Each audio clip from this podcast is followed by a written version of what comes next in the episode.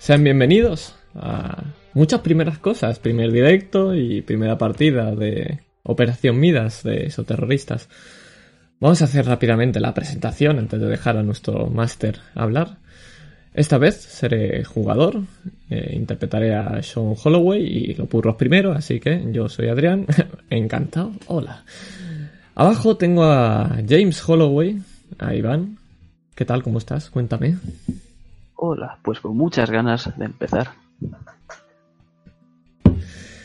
Y a nuestra izquierda tenemos al señor Verdad, a nuestro querido máster, que nos hará sufrir y llorar. Aunque lo de llorar ya viene solo, no, no hace falta. Eh, Jack, ¿qué tal? ¿Cómo estás? La verdad es que yo también creo que vais a llorar vosotros solitos y yo no voy a tener nada que ver. Pero bien, bien, a ver cómo será la partida. Nervios y, y a ver qué tal. Pues cuéntanos, preséntanos el módulo, la aventura, qué vamos a jugar, qué sistema es. Eh, vamos a jugar Operación Midas, que es una campaña no oficial, o sea, de autoría propia, eh, del juego de rol Esoterroristas, segunda edición, cuya, bueno, que ha sido recientemente publicado por la editorial Shadowlands. Bueno, ha pasado la fase de preventa y el sistema que utiliza es un sistema Gamsu. Este es un juego de investigación, primariamente. El sistema Gamsu también es famoso por el rastro de Cthulhu, principalmente es el, el juego que utiliza este sistema. Y es una partida, como digo, de investigación y de terror. Pero el, eso terroristas va de eso y va a ir de eso también Operación Midas. Sin embargo, creo que algunas veces me he pasado con el terror, otras veces me he pasado con la investigación. No sé, no sé encontrar el punto medio. Lo que sí que es, es una trama eh, compleja, muy, muy, muy compleja, y está muy alejada de lo que viene eh, haciendo y proponiendo esta segunda edición de, de Esoterroristas, que está enfocada hacia pequeños pueblos y tramas de terror al estilo Twin Peaks y tal. Bueno, yo eso me lo pasado un poco por el forro de los cojones para hacer la historia que a mí me daba gana y vamos a jugar en una gran urbe de la costa este, como es Boston, que tiene alrededor de, bueno, no llega a 700.000 habitantes, que no es pequeña, tampoco es de las más grandes, el área metropolitana sí que tiene varios millones. Y bueno, yo no voy a usar todas esas herramientas, puesto que Operación Midas va a tener lugar en Boston en el año 2008, en el estado de Massachusetts. Y ya lo dejo caer, Boston 2008, hace más de 12 años, que alguien haga cálculos y que llegue a la conclusión de que estaba pasando en Estados Unidos en 2008. Pero hoy vamos a jugar. Perfecto, pues con un poquito esta introducción, la verdad que muchas ganas de, de empezar. Eh, comentar solamente el tema de cuánta, como pregunta, además que no te lo he comentado, cuánto vamos a estar jugando. Ya sabes que yo por mí no tengo límite, pero simplemente para las sesiones de cuántos serán, más o menos. De tiempo, de, Sí, de, de tiempo, cuántas sí. Exacto.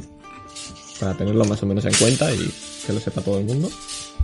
Pues no lo sé, alrededor de unas tres horas, dos horas y media, un poco cuando nos cansemos, hasta donde tenga escrito. Perfecto. Según la, la- la- el, donde, va- el progreso que llevemos encima, perfecto. ¿Vale? Yo que solamente lloréis comentar. también, que eso me, ralenta- me ralentiza la trama, que estéis llorando y en emoción. Claro. Yo solo comentar que estoy con mi libreta aquí de investigación, con mis anotaciones ya, es topísimo. Y, y nada, cuando vosotros queráis, podemos empezar. Bueno, antes de empezar, quería decir eh, un par de cosillas. La primera de ellas es, mirad el triángulo, por favor. Ok. ¿Vale? Bien.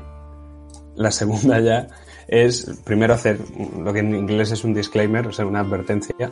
La campaña va a contar con contenido sensible, está recomendada para mayores de 18 años. No hay nada que no vayáis a poder ver en una película, más o menos.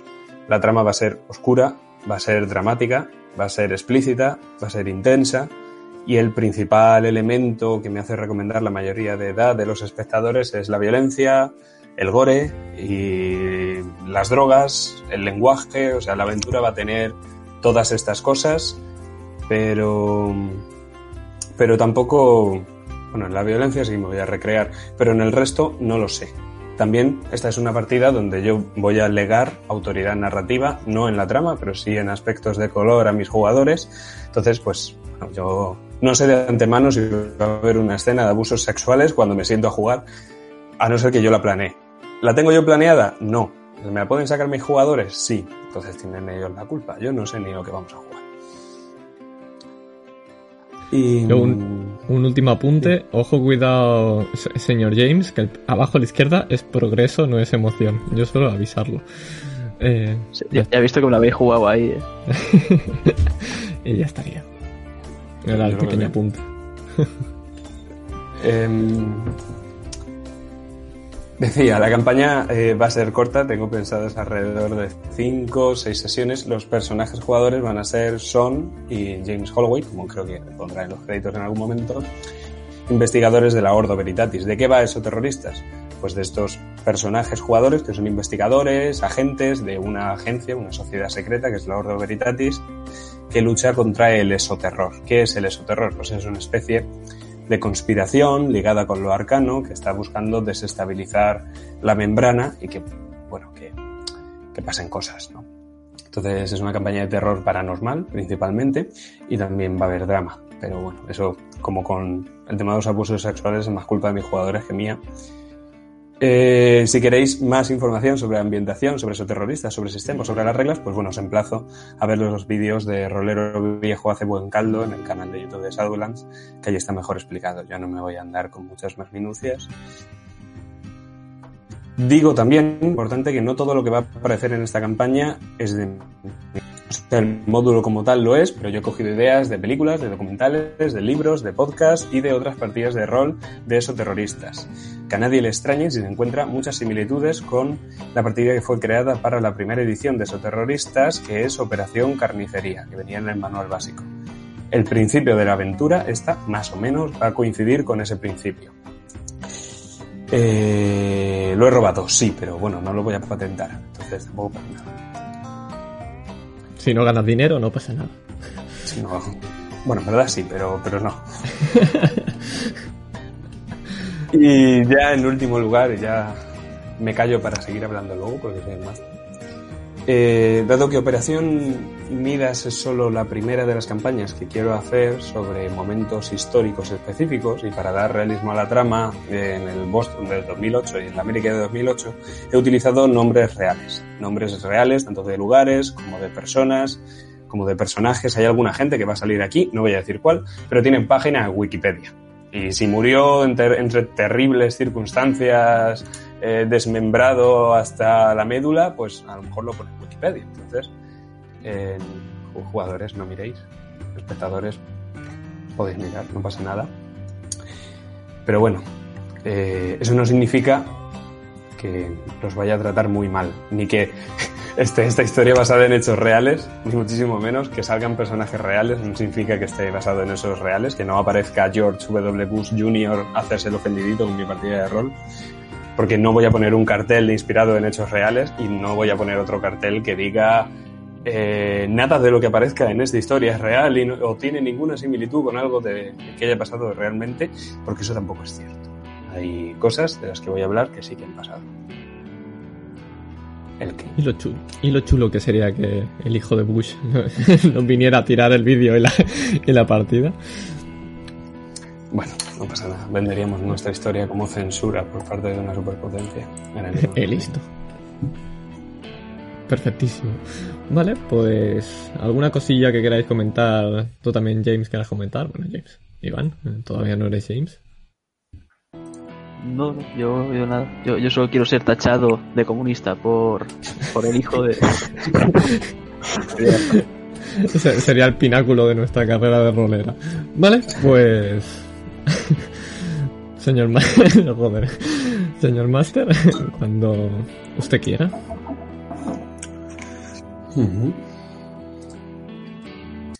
Pues os digo que toda buena historia necesita un buen prólogo. Entonces vamos a empezar con el prólogo de Operación Midas, que es el prólogo al primer capítulo. Amapolas.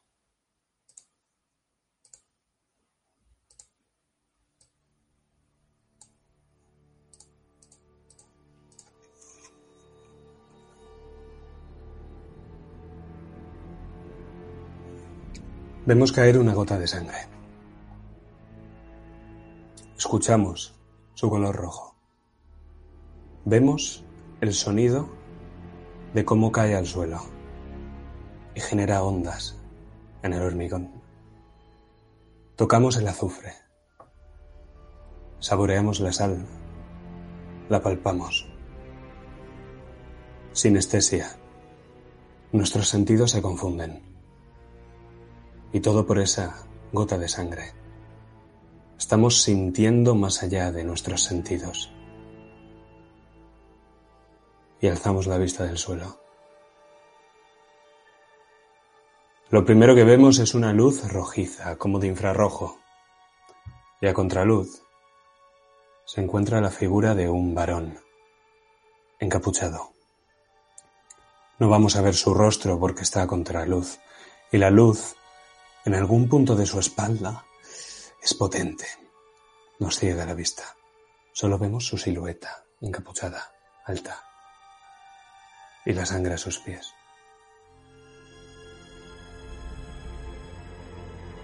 La figura nos mira, quieta, pero no vemos su rostro. Es posible que nos esté hablando, pero no lo escuchamos. En todo caso, tocamos su voz, la sentimos la olfateamos. Y eso que ni siquiera vemos cómo mueve los labios. De pronto, aparece una cuchilla en su espalda, que va rodeándole. Es alargada y tiene un filo cruel, cerrado. El arma se coloca delante de la figura en su cuello pero nosotros solo vemos la sombra del cuchillo. Y si es que la vemos, más bien la sentimos, la olemos, la escuchamos. El movimiento es rápido, ¡zas! Y en un parpadeo, el cuchillo ha degollado a la figura, a la figura encapuchada que estábamos viendo desde atrás con la luz de infrarrojo. El cuchillo desaparece y el hombre se echa las manos al cuello. La luz nos sigue cegando. A ver si pudiéramos ver su cara, ¿eh? ¿Qué hay en su cara? ¿Incredulidad? ¿Desesperación? ¿Dolor? ¿Miedo? ¿Muerte? No vemos su cara, pero sí que vemos la sangre. Cada una de sus gotas que emana como si fuera un torrente y tarda una eternidad en tocar el suelo. Las vemos a cámara lenta. En ese suelo de cemento rodeado por charcos. ¿De lluvia? ¿De nieve? ¿De sangre? El hombre se desploma. Se arrodilla en el suelo, sigue con las manos en el cuello, tratando de detener la hemorragia. La vida se le escapa como ese torrente. La luz rojiza ya no está a su espalda, ahora está justo detrás de su cabeza. Ya no contra luz. Y vemos su rostro.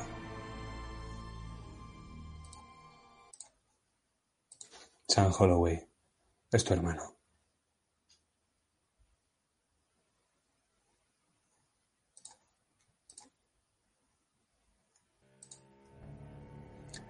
Despiertas y sacudes la cabeza. Te has quedado embobado en mitad de la, en mitad de la pelea, de la persecución. Estás a punto de chocar con una farola. ¿Qué haces? Aturdido, miro a los lados. Intento no chocarme, pero probablemente choque. Busco a James. Tu hermano te ha echado la delantera y te grita desde su posición adelantada. Se os está escapando. Sacudo Venga, la cabeza joder. y sigo corriendo. Sí, voy. Salgo corriendo. Apenas he parado un par de segundos, pero el sospechoso se, está, se os está escapando. Es una velocidad que no es ni siquiera normal. ¿Qué hacéis los dos a la carrera? James, vas un par de zancadas por delante de tu hermano. Busco algo que pueda arrojarle para dificultarle ese, ese paso rápido. Lo encuentras, dime qué es. Es una pequeña. Una pequeña piedra afilada que le va a dar en la cabeza. Si consigo acertarle, claro. Muy bien. Se la tiras. Y el chaval es que es demasiado rápido.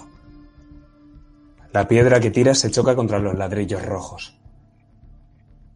Hay un callejón. Es por la noche. Estáis recorriendo unos callejones sucios llenos de charcos de lluvia en un suelo de hormigón.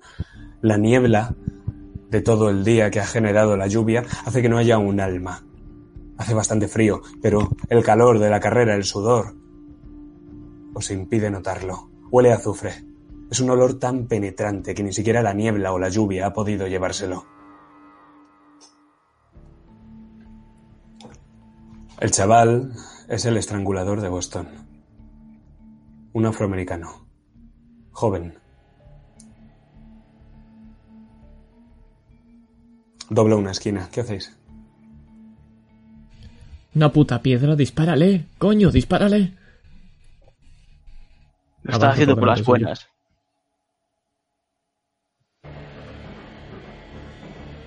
Giro, ¿lo veo? ¿Al estrangulador de Boston?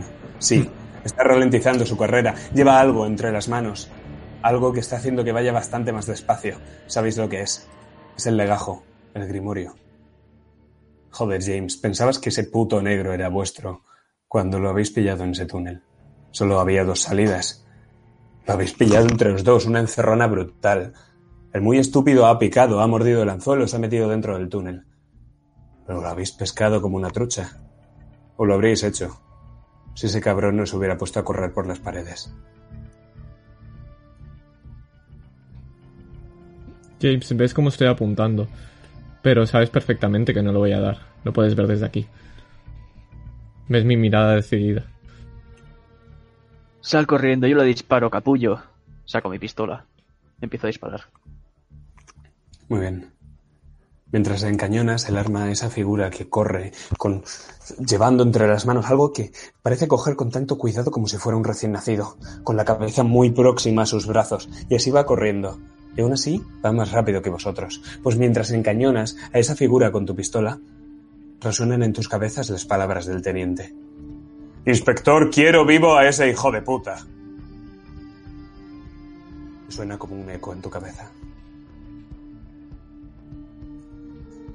Mientras estoy disparando. Empieza a fallar balas. Y pienso en las palabras del teniente. A las piernas entonces, joder. Disparo. Muy bien. Pues eh, vas a hacer una tirada de disparar. Gástate los puntos pertinentes. La dificultad es oculta. Dale caña.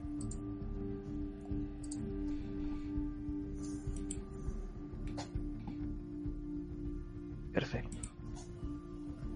Eh, es un D6, ¿cierto? Sí.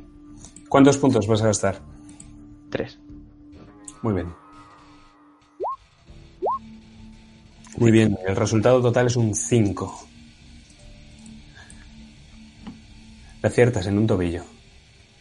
Empieza a sangrar, hay un reguero de sangre que es demasiado densa y demasiado negra para ser humana. Pero no va más despacio. Más bien todo lo contrario. En cuanto has empezado a pegar los primeros disparos, ha ido más rápido. Justo antes de que doblara otra esquina, le has conseguido dar en el tobillo. ¿Se ralentizará? No lo sabéis.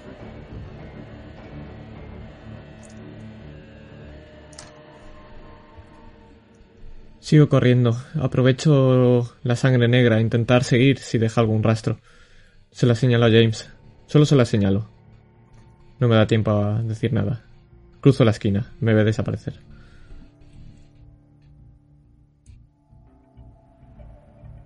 Justo llego la sangre. Continúa corriendo, que no escape ese cabrón. ¿Cómo puedes ir corriendo el hijo de puta? Cruzo la esquina. En efecto. El señor Verdad os los dejó bien claro. Si este cabrón se os escapa ahora, va a seguir violando y matando. Y puede que llegue un momento en el que llame la atención a algo mucho peor que la Ordo Veritatis. La membrana es delicada. Pero tenéis autoridad para actuar como sea necesario. Hacedme una tirada de atletismo. Vamos a pillar a este cabrón. Vamos a ello. Decidme los puntos que os queréis gastar. Yo me voy a gastar tres. Muy bien.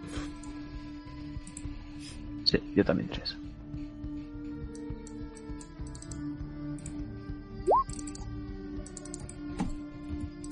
Nueve en Joder. total. 8 y 9.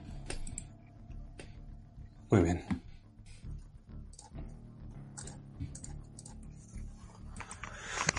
Reclutáis terreno. Vuestro objetivo está en mitad de una calle muy larga, llena de restaurantes y otros negocios de aspecto insalubre. Estáis en Southie, South Boston, el barrio irlandés, y de hecho en la zona más deprimida de todas. Está claro que lo habéis pillado, porque el asesino ha ralentizado su paso. Y ahora veis por qué está de espaldas a vosotros. Ese cabrón se está comiendo el libro. Lo lleva entre las manos como un legajo atado con varios cordeles y ahora mismo lo está devorando a ambas manos. ¿Paráis? ¿La carrera? No, yo voy a intentar empujarle. Para que caiga, al menos. Yo iba a pegarle un tiro, pero justo mi hermano se ha cruzado enfrente. No ha disparado. Muy bien.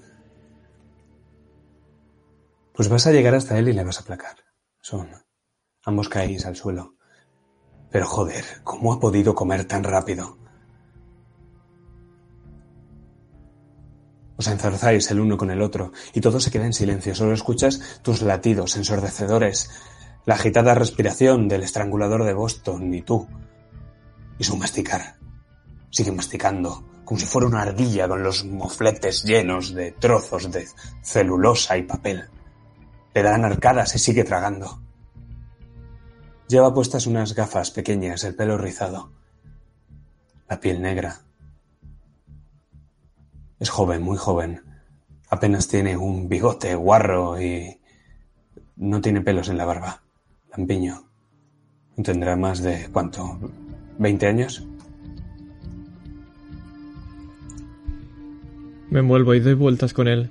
Y me doy cuenta tarde de que si corre así, quizá tenga más fuerza que yo. Y me doy cuenta cuando lo está haciendo. Cuando se coloca encima mío y veo esa imagen, cómo le dan esas arcadas, controlándome totalmente. Te inmoviliza los dos brazos. Y mientras lo hace, sigue masticando y algunos trozos de papel mezclado con saliva, de un papel que no es papel, que es casi más pergamino, caen sobre tu cara manchándote. Está salivando. Y también llora. Tiene los ojos llenos de lágrimas, que caen como surcos. Parece estar intentando decir algo, pero tiene arcadas y no puede. Te vomita en la puta cara. No mucho, porque sigue vomitando. Y te suelta. Te suelta y coge esas páginas regurgitadas y empieza a comérselos de forma compulsiva. ¿Qué haces? Intento coger alguna página, algún trozo. Si tan importante es, si me lo llevo, no se escapará de aquí. Bien. James, lo engañonas. Está lejos de tu hermano. A un metro y medio. Voy a ir corriendo y ahora que está en el suelo buscando estos trozos de papeles, voy a intentar meterle una patada en la cabeza. Muy bien. Sus gafas de culo de vaso se quiebran cuando le pegas una tremenda patada en la cabeza. La montura plateada se rompe. El chaval viste una chaqueta de pana y zapatos. Detrás de su pantalón de de pana hay una considerable erección, que se acentúa más cuando le pegas. El chaval tiene toda la pinta de ser un ayudante de bibliotecario. Al fin y al cabo, ¿no trabajaba en esa tienda de antigüedades? Le pegas esa patada terrible y casi sale despedido. Tanto que tu pie no tiene esa fuerza. Una vez le has pegado esa patada, notas que tu pie está ardiendo. No mucho, apenas una llama que logras apagar cuando mueves un poco el pie. El chaval apesta azufre. ¿Puto negro de mierda? ¿Qué cojones hace? Sean, ¿qué mierda estás haciendo tú? Ves como cojo uno de esos pedazos llenos de saliva y me lo guardo en el bolsillo. Si tanto lo quiere, no escapará. Ahora vamos a por el joder. Como siga así le pego un tiro. Da igual lo que diga el teniente. Le estoy apuntando. Vivo, hay que conseguirlo vivo. ¿Tú le has visto? Le dispara un brazo.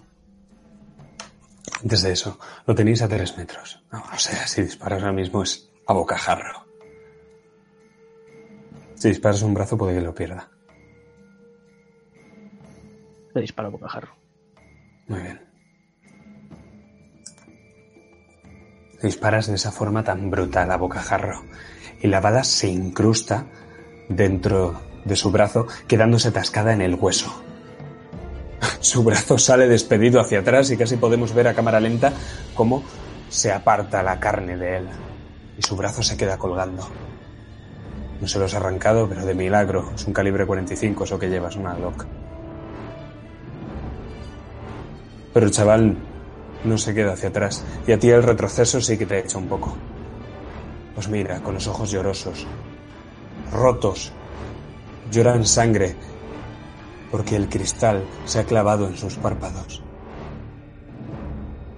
Pues mira. Por favor, haced que pare. Por favor.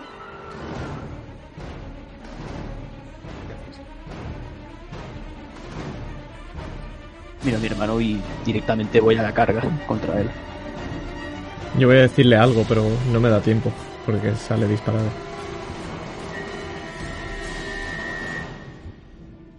Cuando llegas a su altura, puedes ver que el chaval está empezando a convulsionar. Sus huesos se están moviendo de formas de las que no deben moverse los huesos, entre ellos el del brazo que le acabas de pegar un tiro. Grita, ¡Otra vez no! ¡Otra vez no! Se ahoga. De su boca salen borbotones de sangre con trozos de papel. Gotas que son Holloway. Ves caer de una en una. Hay un sonido como de desgarro viene de la chaqueta del chico. James, ¿le pegas? Al ver que está convulsionando, lo que voy a hacer es girarle. Le voy a poner de lado.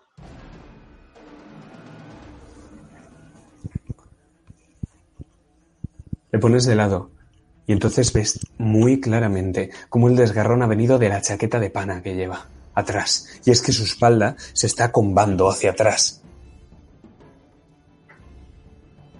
Y empieza a irradiar una luz rojiza.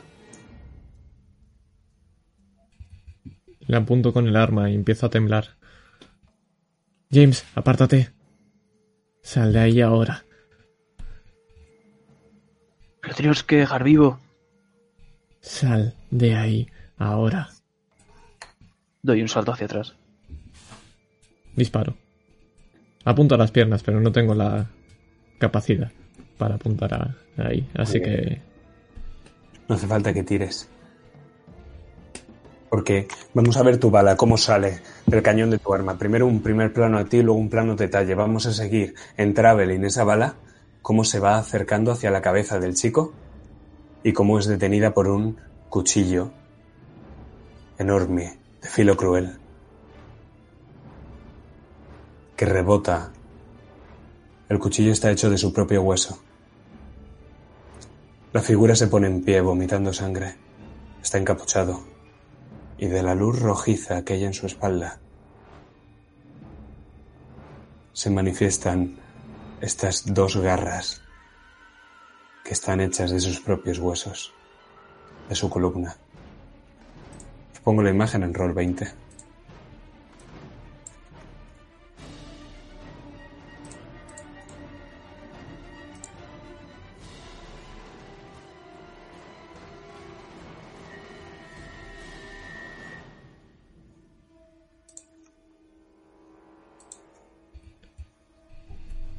olvídate de lo de mantenerlo vivo. Antes tenemos que vivir nosotros. Sigo disparando. El demonio cubierto de sangre está formado por los propios huesos de la espalda del chico deformados a partir de su columna vertebral.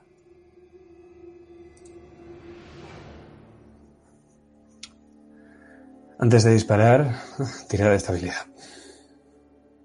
Y luego empezamos un combate como Dios manda. La dificultad es de 5. Esta sí os lo digo. Vale, me va a gustar tres punticos también. Ok. Ya, me, me gasto cuatro por si acaso y no te tiro. Vale. Venga. no, no, no me apetece. Yo arriesgo, tiro tres.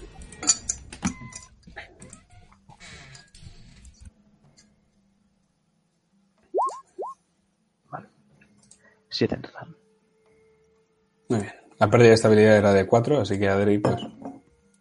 Has decidido gastártelos sin.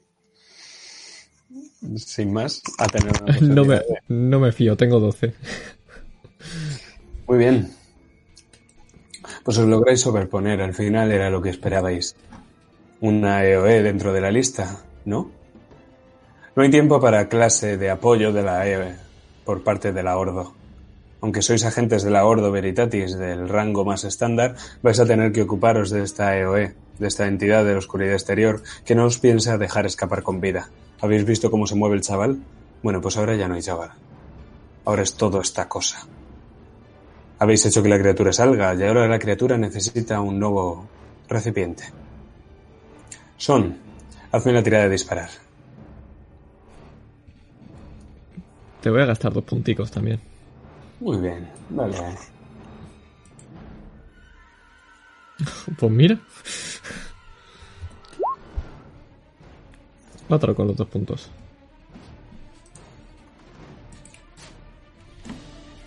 Te aciertas. Tiro Tira un de- 6. Toma. Un 6. Un 6, muy bien. Te explico si, si puedo. Eh, lo que voy a hacer va, va a ser ponerme en dirección a la salida. Está en, en un callejón cerrado. Voy a ponerme para, para darle el paso por si quiere salir de ahí. Porque lo más importante es que esto no salga de aquí. Y cuando lo hago, sé que tiene esa cuchilla. Lo he visto ya. Y apunto a un punto donde la cuchilla no pueda pararla. Intento hacer más hacia el estómago. Muy bien. Tienes que saber que esta EOE que sale de la columna vertebral del chico deja que este recipiente todavía sea parte de la marioneta. Entonces las piernas de la criatura son las piernas del chico, que está colgando con el cuello cercenado y las gotas de sangre que caen del mismo. El color de del color de las amapolas. Bien. La criatura ha recibido el impacto y desde luego ha penetrado en su carne. Sin embargo, no parece dar muestras del dolor, si es que esta EOE sabe lo que es el dolor. Habéis tenido tiempo para estudiar este ser. ¿Habéis traído las medidas de liquidación adecuadas, las MEL? Por supuesto. Pues gastad dos puntos de preparación. Todo el que la quiera tener. Pues vamos a ello. De preparación tenía más. Por cierto, aquí, vale. Yo me gasto Eh, dos puntos. No hace falta tirada. Con que gastéis los puntos es suficiente. Vale. ¿Cuántos puntos hace falta que me gaste? Dos. Dos. Pues ga- gastados están. Pues decidme, ¿qué son las MEL que acaban con esta criatura? Pues las Mel van a ser eh, unos pequeños cuchillos. El problema que hay es que estos cuchillos eh, tienen que estar rodeados de una especie de veneno. Es como negro, como si fuera alquitrán. Y el problema que es que para acabar de, con ella es que hay que penetrar dentro de su carne. Las balas ayudan, pero no harán el resto, hay que acercarse. Claro. Las medidas especiales de liquidación, las MEL, son la única forma de desterrar a una EOE como Dios manda. O por lo menos a una tan peligrosa como esta. James, tu hermano ha abierto el camino y tienes uno de esos pequeños cuchillos en la mano. Tienes la pistola en la otra. ¿Qué haces? Por un momento he mirado la pistola para ir a pegarle otro tidro, pero cojo un cuchillo y me abalanzo sobre él intentando apuñalar esa herida que ha abierto Sean. Pues hace una tirada de escaramuza. Y tú me dices los puntos que te quieres gastar. Me gasto cuatro. Muy bien. El ser también va a forcejear contigo y también va a gastar puntos. El ser se va a gastar unos pocos más. Vamos a ir tirando.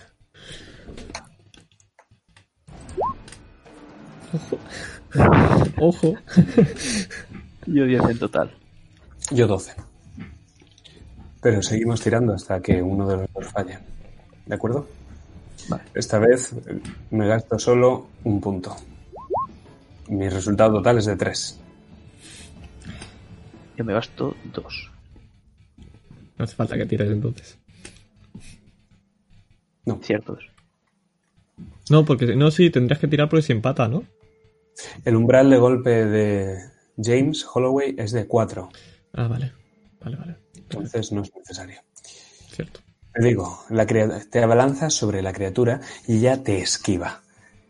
Y casi como si supiera esgrima, te ha parado con una de sus cuchillas, te ha hecho una parada. En guardia alta, en 6. ¿Dabas esgrima con tu padre? No. Bueno, pues entonces no sabes lo que te ha hecho, pero te ha desarmado. Por suerte hay más de esos pequeños cuchillos. ¿Qué haces? Voy a intentar pegarle una patada en la pierna para hacer que se arrodille y pierda la posibilidad de cubrirse con la cuchilla para apuñalar otra vez. Se la pegas. Pegas esa patada en la pierna y justo el cuchillo que iba a punto de cercenarte el cuello queda demasiado bajo. Pasa por encima de tu cabeza en un arco imposible. El brazo, el- la cuchilla que tiene ese ser, da vueltas sobre sí mismo como si no le importara la estructura ósea humana. Quizá porque no hay nada humano en ella. Tienes el flanco al descubierto. Muere, hijo de puta. Le meto una puñalada.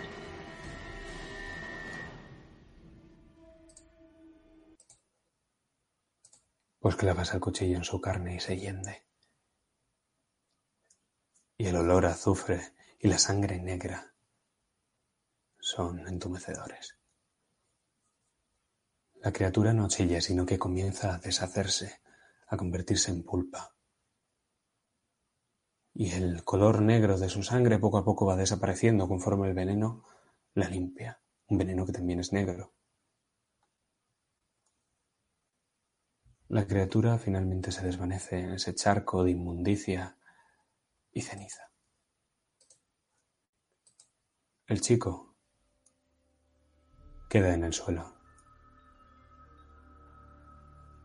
La marca de su cuello ya no existe, pero está agujereado por las balas de vuestro calibre.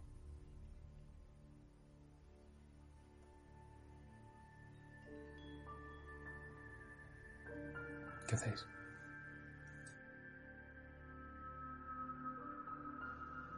Está silenciado. Perdón. James, le pongo la mano en el hombro. Quiero ver si está bien, sobre todo me fijo en el cuello.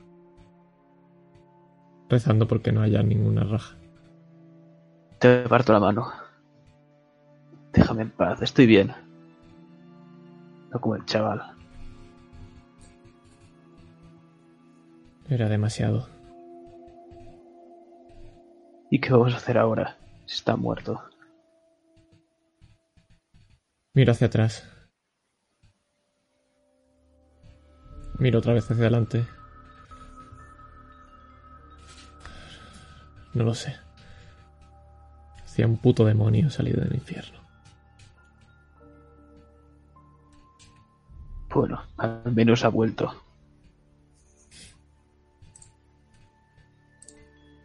Me acerco a él. Quiero revisarlo. Y sobre todo quiero mirarme si tiene marcas cuando lloraba en la cara.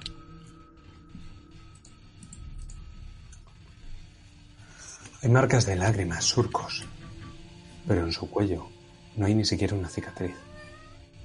¿Y tú has visto cómo degollaban a ese chico? ¿O ha sido un sueño? Lo que sí que está claro es que tiene un shock por las heridas de bala. Un shock del que probablemente no salga.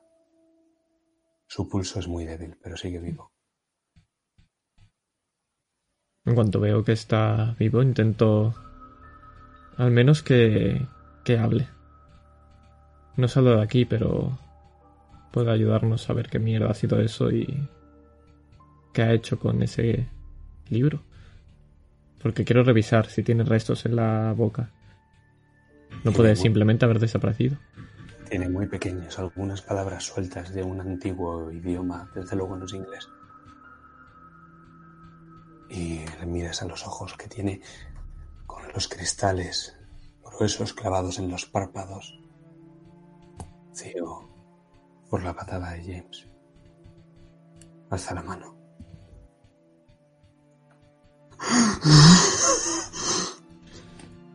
Ya está, ya está. Ya no ocurrirá esto más. Rey dorado. Lo veo.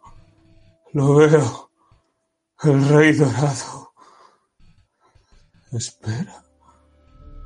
Espera.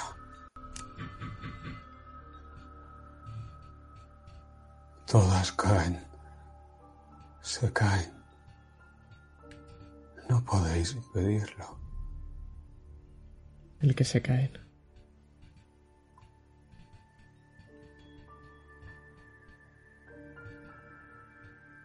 Ispater. Pluto. Y eso último ha sido un susurro.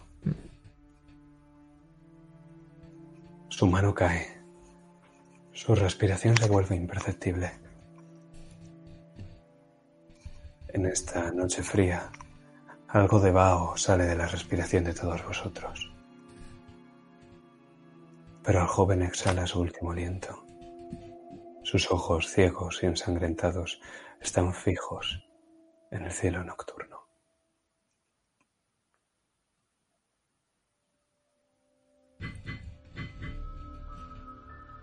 Miro hacia donde está mirando. Y luego miro otra vez hacia él. Lo apoyo e intento que su cabeza caiga en el suelo sin, sin dar un golpe. Miro a James. ¿Cómo lo veo? ¿Está cabreado? ¿Está...? Le tiembla el brazo. Pero para intentar ocultarlo se ha puesto a intentar recoger pequeños fragmentos de papel del grimorio. Pero se puede ver que está temblando. Lo hemos hecho bien, James. Lo hemos hecho lo mejor que hemos podido. Lo que tú digas. Lo digo con... con culpa. Me conoces. Sabes que me siento culpable de lo que ha ocurrido.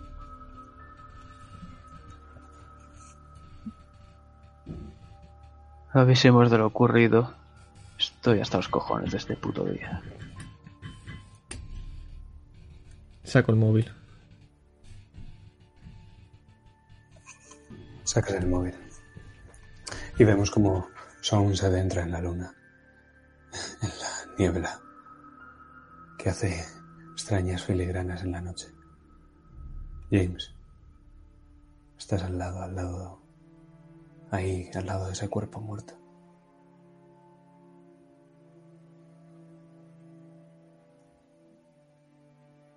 Intento no mirar al cuerpo. ¿Dices algo? ¿Piensas algo? Pienso en mantener el control. He estado a punto de explotar cuando he clavado ese cuchillo.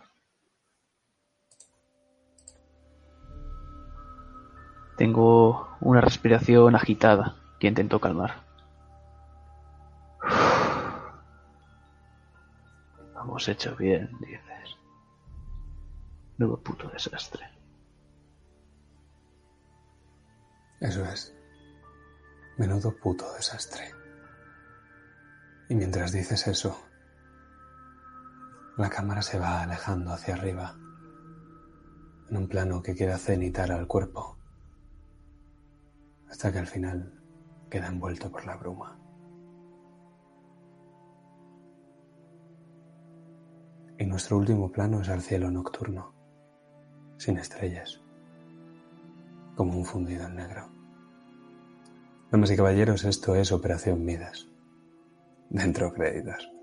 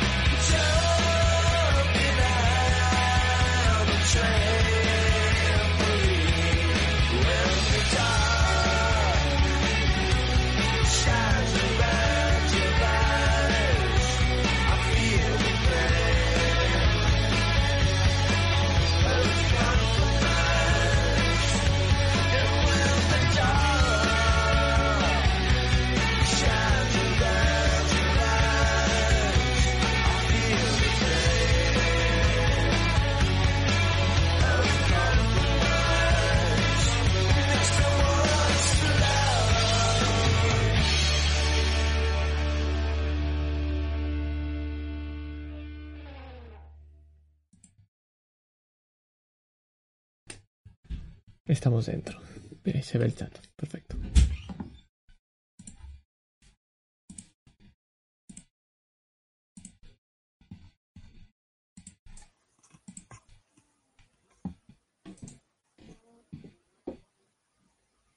Han pasado seis meses desde entonces. Estamos a marzo de 2008.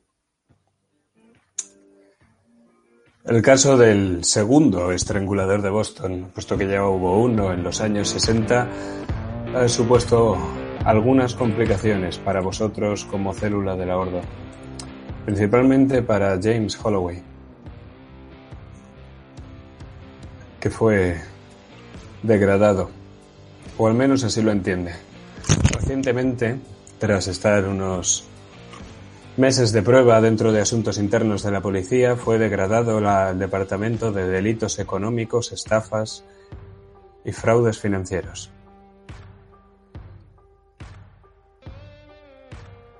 De drogas a homicidios a aquí. Pero luego vamos con James. Antes de eso creo que vamos a ver un césped recién cortado, bien por la mañana, y hace sol. No sé si son. Efectivamente. Lo primero que notamos es el olor a este césped, a esta hierba. Sobre todo porque ha llovido, como siempre llueve en Boston. Pero ha parado hace unas horas.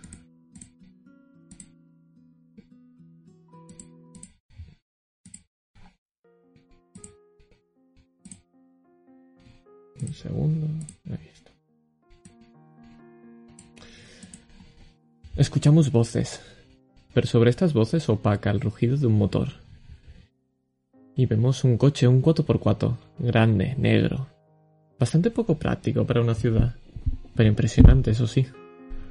Otro rugido, totalmente innecesario, que hace que algunos de estos jóvenes se giren.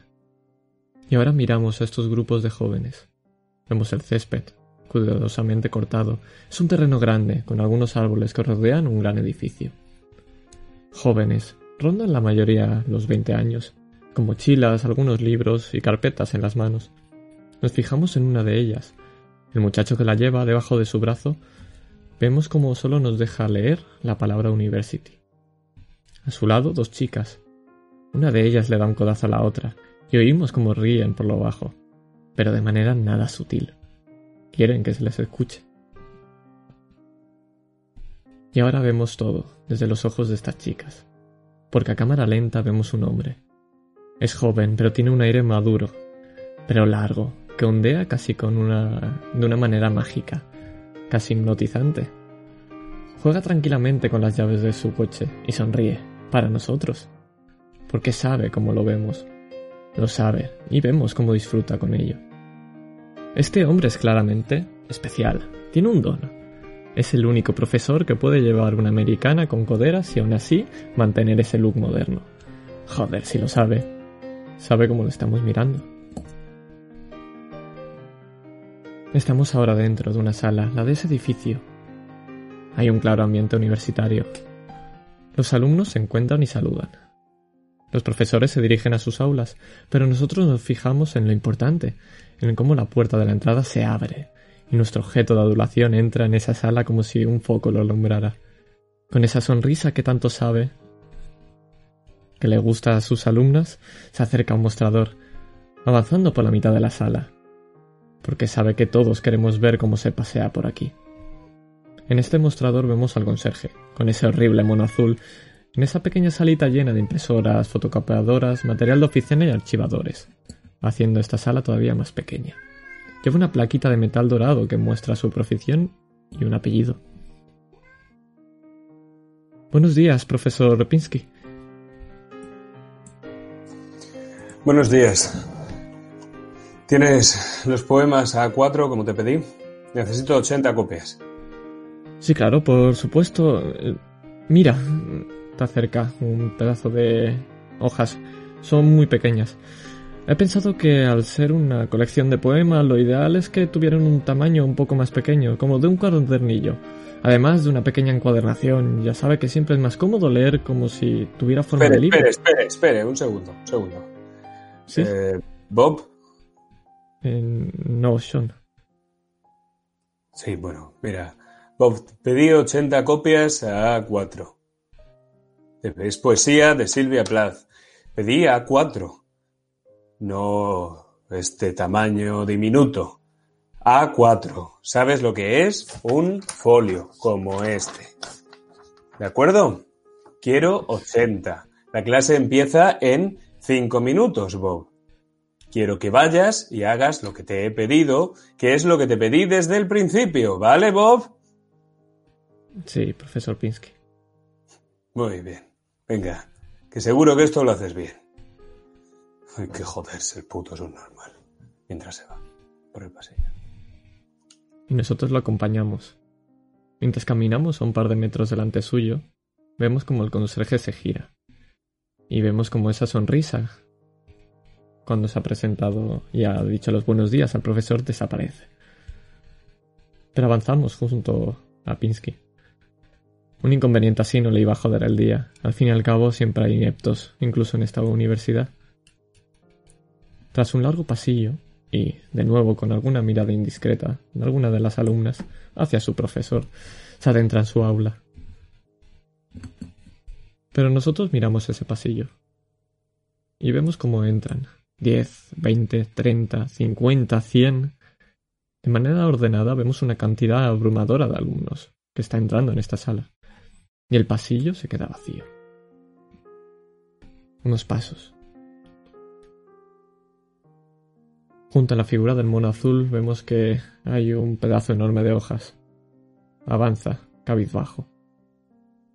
Mira hacia el fondo, con la mirada perdida. Parece que está pensando en otras cosas. Un alumno con muchas prisas se choca con el conserje justo cuando vemos que va a entrar al aula. Por un momento sucede ese momento incómodo de quién deja pasar primero a quién, pero a la tercera intentona el alumno pasa corriendo. Todos conocemos la típica clase enorme de universidad americana, pero para el conserje este aula lo asimila más a un teatro. Las bancadas con los asientos, lleno de espectadores en silencio viendo la obra. Incluso le pidió el profesor Pinsky que le pusiera unos focos en el techo para que lo iluminase mejor. Porque claro, él es el protagonista. Él es la persona importante. Y ella estaba, representando otra obra a su público. Se pasea por la tarima. Bob, por favor, reparte los folios. Se pasea como si fuera un actor. Abejas. Las abejas, el opio, los espejos, la luna, las amapolas y la sangre. Se lo repetiré, caballeros. Abejas, opio, espejos, luna, amapolas y sangre. Seis elementos. La poesía de la bostoriana Silvia Plath está repleta de tropos que adoptan un significado una vez se asocian al estado psicológico de la autora, la poetisa. Marcó su vida una profunda depresión emocional, acompañada, como no podía ser de otra forma, de unas fuertes tendencias suicidas. Fueron estas tendencias las que la llevaron a arrebatarse su propia vida a la joven edad de 30 años. Bien. Si Bob quiere acabar de repartir, Iván, por favor, si eres tan amable, abre el libro de literatura, coge la hoja que te he dado y venga, lee para toda la clase Amapolas en julio, el primero de los poemas. Por supuesto, profesor. Me pongo en pie. Pequeñas amapolas, llamidas infernales. ¿Es que daño no hacéis? Se apagan y reviven, no puedo tocarlas. En su fuego pongo las manos, nada se incendia. Contemplarlas me consume, llameando así su rojo ajado y brillante como piel de alguna boca. Una boca recién ensangrentada, pequeñas faldas sangrientas. Hay fluvios que no puede asir. ¿Dónde están tus opios, tus asquerosas cápsulas? Si pudiera desangrarme y dormir, si pudiera mi boca unir a una herida así. Oh, vuestros líquidos rezuman en mí, cápsula de vidrio, apagándose y aquietándose. Mas sin color, sin color, descolorida, descoloridamente. Hago una reverencia y me siento. Bueno, desde luego, no sé si al Poetry Slam o al club de teatro, pero está claro que a Iván le gusta el drama. No sé cómo irá el resto de la clase de literatura. Este poema fue escrito en la etapa en la que Silvia Plath se separó de su marido a causa del adulterio de este. La infidelidad de su marido va a marcar profundamente a la poetisa. Bien, Iván, he mencionado antes seis tropos. Dime cuáles de los que he mencionado aparecen en este poema y qué significado tienen. Eh, la, sangre. Eh,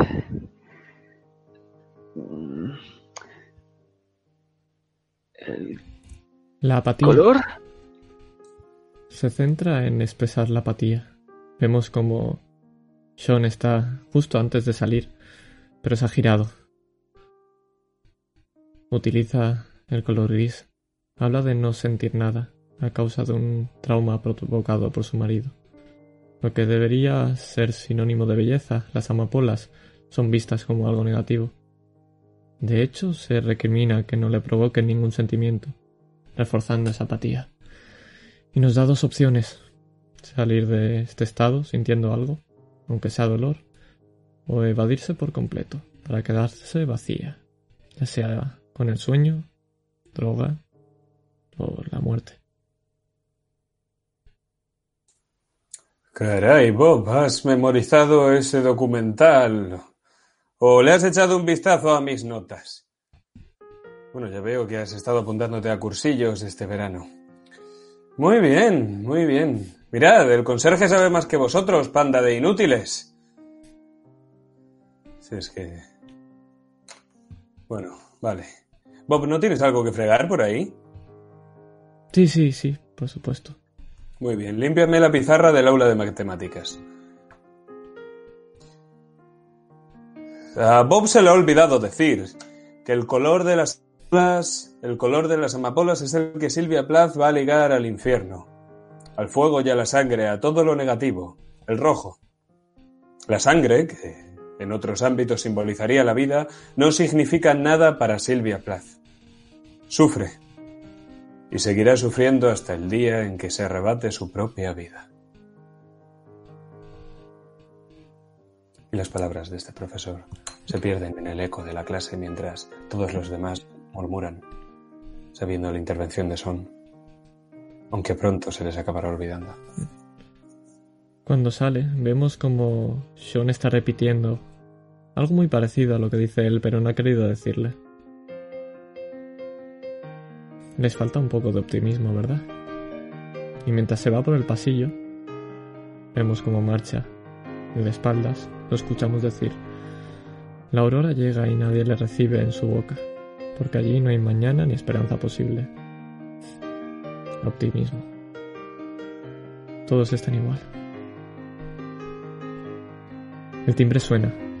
Al principio parece el de cambio de clases, pero es solo un cling un ascensor abriéndose.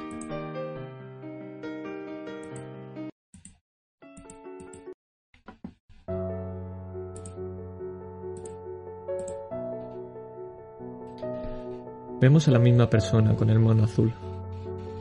Esta sala es pequeña y solo lo ilumina el fosforescente de emergencia de encima del ascensor. Tan solo hay unas escaleras que bajan y otras que suben, junto a una pequeña puerta metálica. El conserje la abre. La puerta rasca el suelo y hace un ruido tremendo. Y vemos la azotea de un edificio. Desde aquí vemos un río, el río Charles, y todos sus alrededores.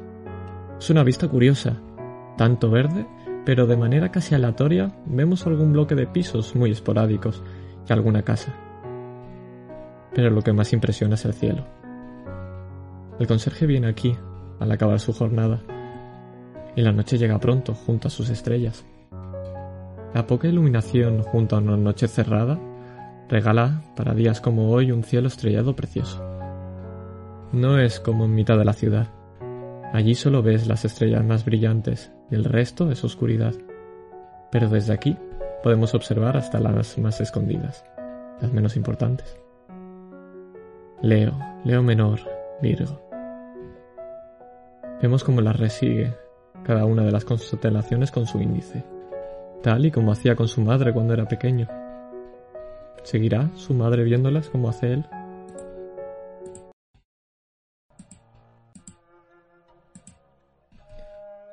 Cuando baja la mano, se da cuenta que hay una línea de oscuridad justo en la trayectoria que ha bajado el dedo. Como si su dedo hubiera borrado una parte de esas estrellas. Y poco a poco vemos cómo esas estrellas empiezan a caer. Todas y cada una de ellas empiezan a desplazarse, como si fueran gotas que caen sobre un cuenco volteado. Unos pocos segundos limpian el cielo dejándolo en absoluta negrura. Y la luz de la luna casi se intensifica. Pero hoy era noche cerrada. No había luna. Se gira. ¿Y qué es lo que ve? Efectivamente, hoy no había luna. No te ha hecho falta mirar el calendario lunar porque te lo sabes de memoria. Hoy es 14 de marzo. Debería haber un exacto cuarto creciente. La luna mentirosa, como la llamaba tu madre. Pero no, la luna está llena. Y las estrellas están cayendo del cielo como si fueran estrellas fugaces. Y dejan una estela del color de las amapolas en la noche. Como si fuera la cola de un dragón gigantesco. Y es precioso. Parpadeas. Y miras por el telescopio. Y James está en la luna. Lo ves con claridad a través de la lente. No ves su expresión porque está agachado, concentrándose en el trabajo que está haciendo. Y en sus manos brilla el destello, el destello metálico de un par de dagas y el carmesí de la sangre, como el de las estrellas. James está amputando sus propios pies.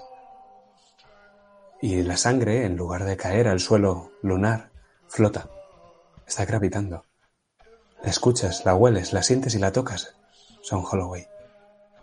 La sangre de tu hermano flota en el campo gravitatorio de la luna a cámara muy lenta. Mientras se está amputando sus propios pies.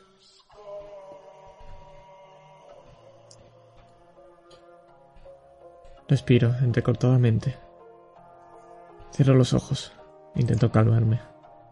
Sí, parpadeas. Eso es y cuando abres los ojos ves como James ha podido separar los pies de su cuerpo. Y entonces pasa a cortarse una de las manos. Esta vez puedes ver cómo en su propia frente ha grabado un mensaje en un idioma semítico, pero tu lente no logra enfocar tanto. Estás más enfocado en cómo tu hermano se está amputando su propia mano. A la altura de la muñeca, bastante apurado, la daga tiene que estar muy afilada porque está cortando la carne, el hueso y los tendones y los vasos sanguíneos sin piedad ninguna. Está sangrando profusamente en grandes gotas y ninguna toca el suelo. Todas se elevan al firmamento y se confunden con la estela de las estrellas fugaces. Es precioso, ¿verdad? Tiene algo que resulta atrapante, hipnotizante. Lo que hago es intentar fijarme en cada uno de las de los pequeños detalles. Está muy lejos. Y lo paso mal. Pero es por él. Y aguanto lo máximo posible con los ojos abiertos, pero tengo que volver a parpadear porque se secan. Cuando lo haces, te daré los más pequeños detalles. Te diré con qué fuerza está apretando la daga cuando la separa por completo de su brazo y uno de sus brazos sale flotando, todavía con la daga empuñada, alrededor de él, como si él mismo fuera un planeta. Clava la daga en su cuello a una altura media, más o menos por aquí, justo en el centro. Y su expresión no cambia mientras lo hace, y una vez ahí, empieza a mover la daga, hacia arriba, hacia abajo, movimientos robóticos, mecánicos, serrando y cercenando las vértebras y los vasos sanguíneos. ¿Parpadeas? Parpadeo. Pues la siguiente vez la cabeza de James está flotando y se coloca en un punto sobre sus pies, que no flotan, sus pies se han clavado en el suelo lunar. Solo que James ya no está en la luna. Lo que queda de James sigue ahí, sus manos, porque cuando se ha cortado la otra, su cabeza y los pies. Ahora está en un planeta rojo, como Marte, pero mucho más pequeño, aunque cada vez es más grande. La luna ha desaparecido. Esta noche no había luna. Sus pies, sus manos y las dagas apuntan a la coronilla, sus pies, su cabeza y las manos apuntando a su cabeza. Los ojos muertos de James están fijos en el horizonte, hacia la Tierra, hacia América, hacia el norte, hacia Boston, hacia ti. Y te devuelve la mirada a tu hermano, la mirada que papá le enseñó, la mirada que papá siempre te estaba echando. ¿Qué mirada muestran los ojos de James Holloway?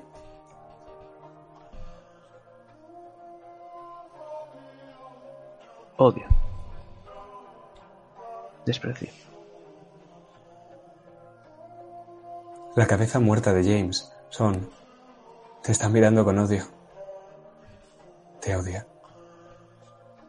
Y por eso se ha quitado la vida. Justo cuando voy a hacerlo y cuando parpadeo, noto como una lágrima cae por encima de mi cara. Es precioso. Las estrellas empiezan a caer en la Tierra y explotan como si fueran meteoritos. Boston se convierte en un infierno de llamas y de sangre, del color de las amapolas. Boston siempre fue un infierno de llamas y de sangre. A lo mejor las estrellas solo han venido a descubrirlo. Dime cómo sales de este sueño, Son. Salgo cuando quito el ojo del telescopio y miro hacia abajo, porque por un segundo me parece que mis lágrimas también flotan. Pero cuando las miro veo que está el suelo mojado. Y cuando miro hacia arriba ya no hay nada, porque no hay luna. La aurora, eso es lo que ves. Has subido aquí al anochecer. Y ahora mismo es la aurora la que despunta en el cielo. Te llega un SMS al móvil y piensas, Son Holloway, que la última vez que tuviste una visión tan larga fue esa noche. La noche en que murió Emily White.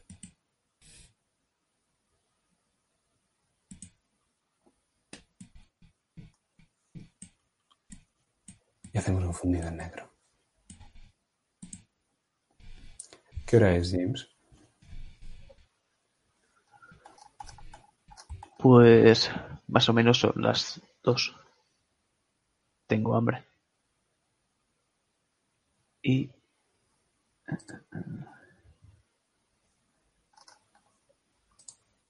Y justo acabo de salir de trabajar. Vemos a un hombre de piel blanca, ojos azules, pelo castaño, corto, con una barba de dos días. Está bostezando. Llevo una sudadera totalmente negra, sin ningún logo, ninguna letra, nada. Llevo unos tejanos y unas bambas blancas. Tengo 25 años, bastante joven, y físicamente estoy musculado. Estoy andando hacia un jeep de color rojo. Y arranco, dejando atrás unas sirenas que se van ahogando mientras estoy sumergido en mis pensamientos. Padre me dijo que comprara este coche y solo dejó que escogiera este color, el rojo. Tal vez debería haberlo escogido él también.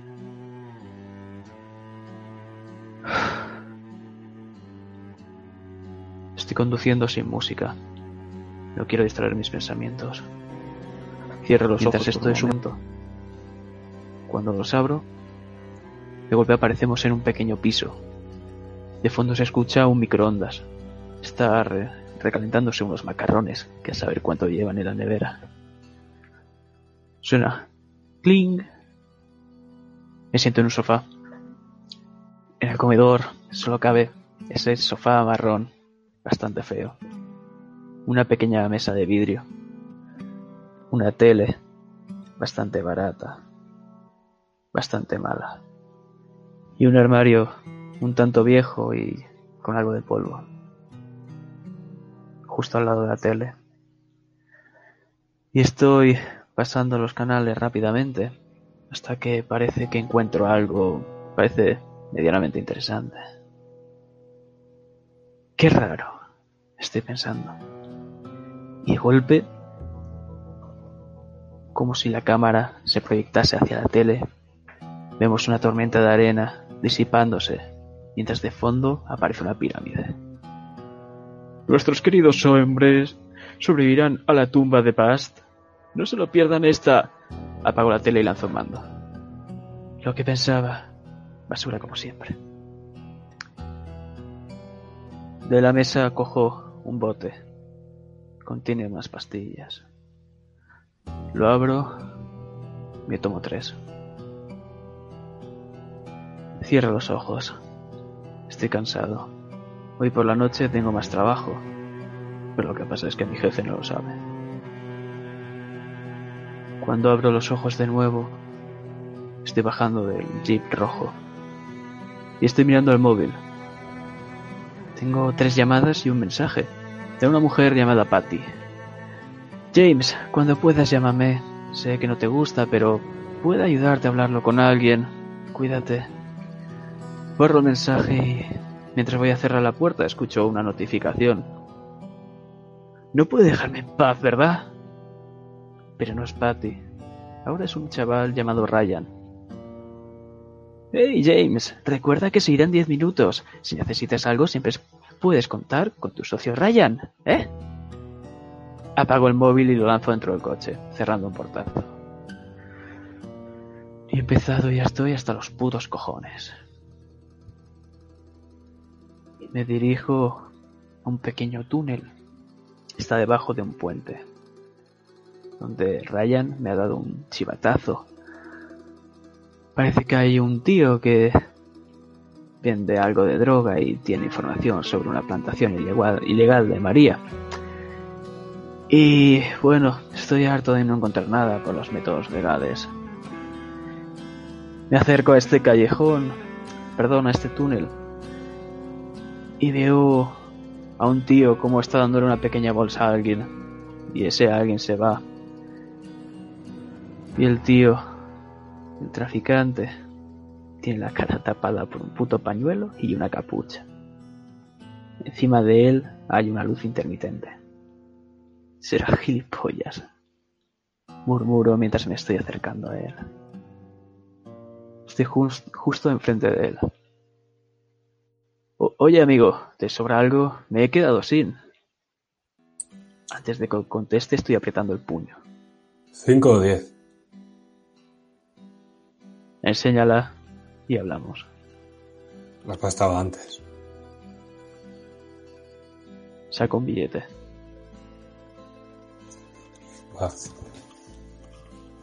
Se da la vuelta. Se agacha en las escaleras esas que hay justo debajo de la luz intermitente, que llevan hacia algún sitio en el interior del túnel. Los coches pasan.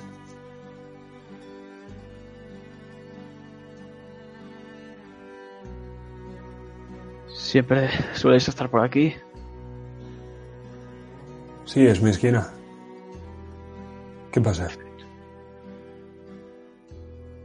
Se va a dar la vuelta y de golpe está viendo un puño yendo hacia su cara.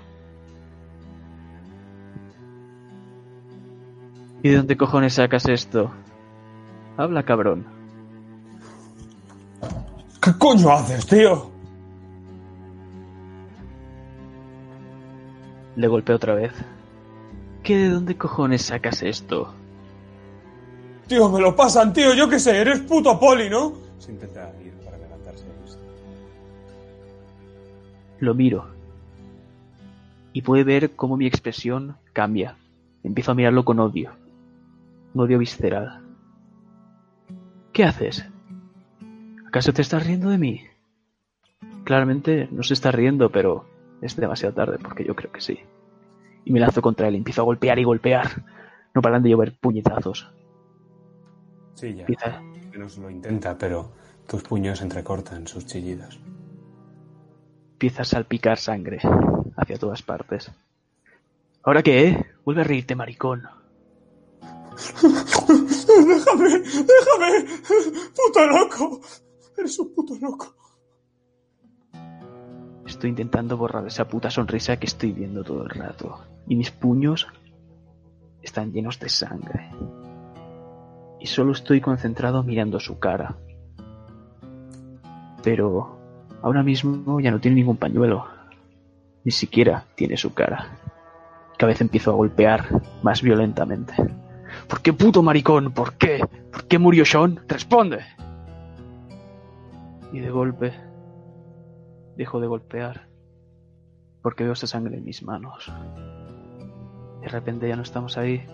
Estoy arrodillado, mirándome esas manos cubiertas de sangre de una mujer sin vida en el suelo, de mi esposa.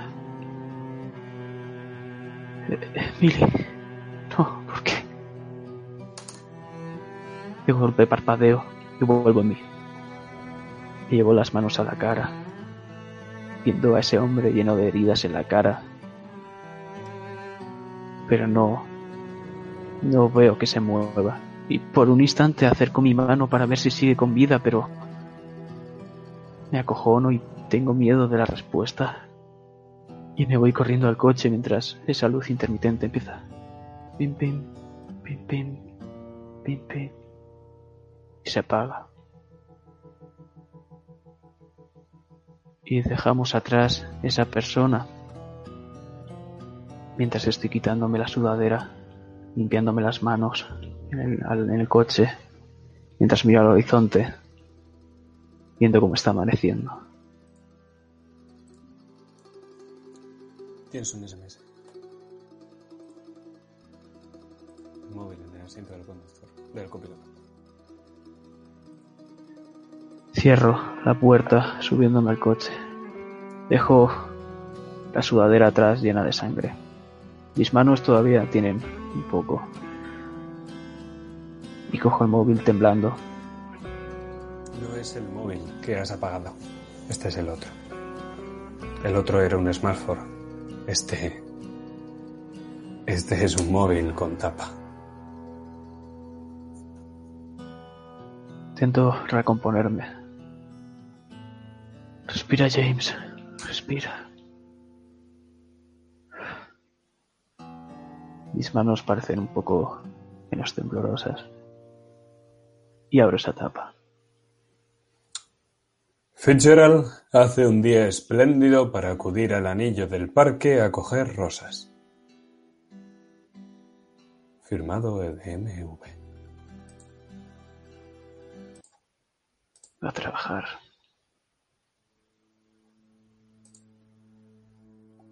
Eso es. Y en una pantalla partida os voy a decir lo que estáis pensando. Y es que el código es muy burdo. Y que la Ordo no os llama tan por la mañana. Es tan temprano que los criptógrafos de la Ordo Veritatis no puede habérseles ocurrido algo ingenioso. O quizá es que ha pasado algo tan gordo y tan rápido que no pueden perder el tiempo con gilipolleces. Fitzgerald hace un día espléndido para acudir al anillo del parque a coger rosas. James, ni siquiera necesitas los conocimientos de criptografía de tu hermano para saber que se refieren al Rose Kennedy Greenway y a la Ring Fontaine.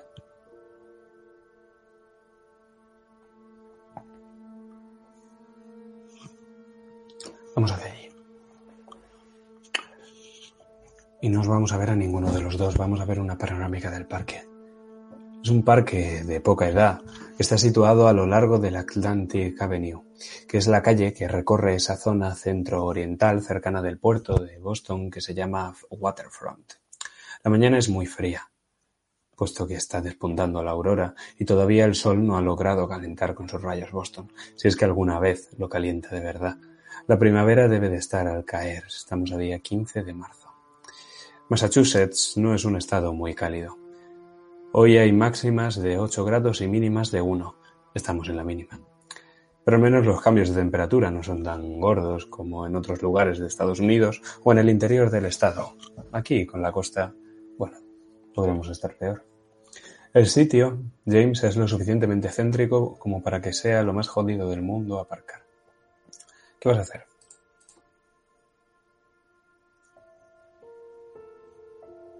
Me alejaré un poco de la zona, buscando algún hueco libre. Lo encuentras y vas al parque caminando. Son, tú también lo has hecho. Como bostonianos sabéis que Boston es conocida como The Walking City. Y 15 minutos caminando de un lugar a otro para un bostoniano ya es bastante lejos. Y mira que vuestra ciudad no es pequeña, pero vuestra ciudad está hecha para los peatones.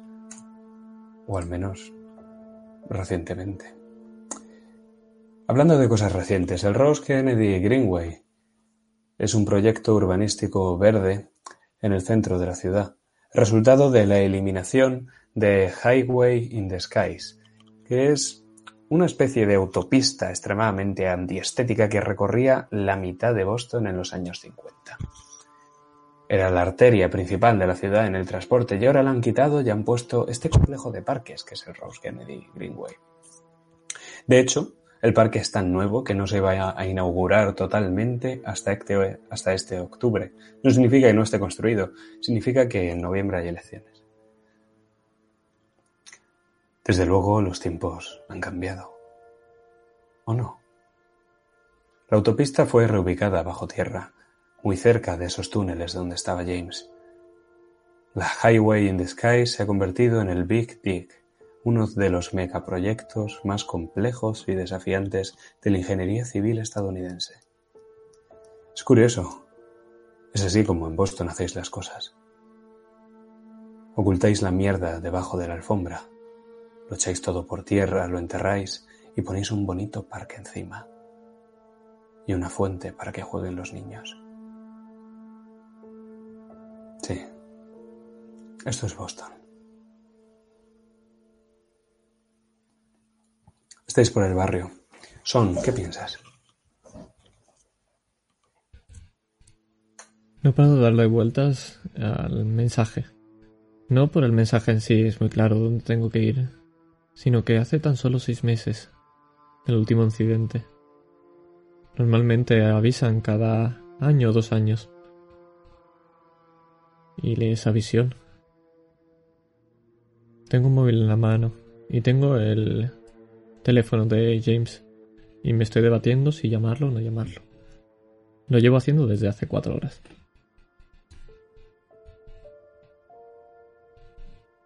¿Y tú, James? ¿Qué piensas? Estoy intentando centrarme en ese mensaje que he recibido. Estoy intentando abstraerme de lo que ha sucedido hace unas horas.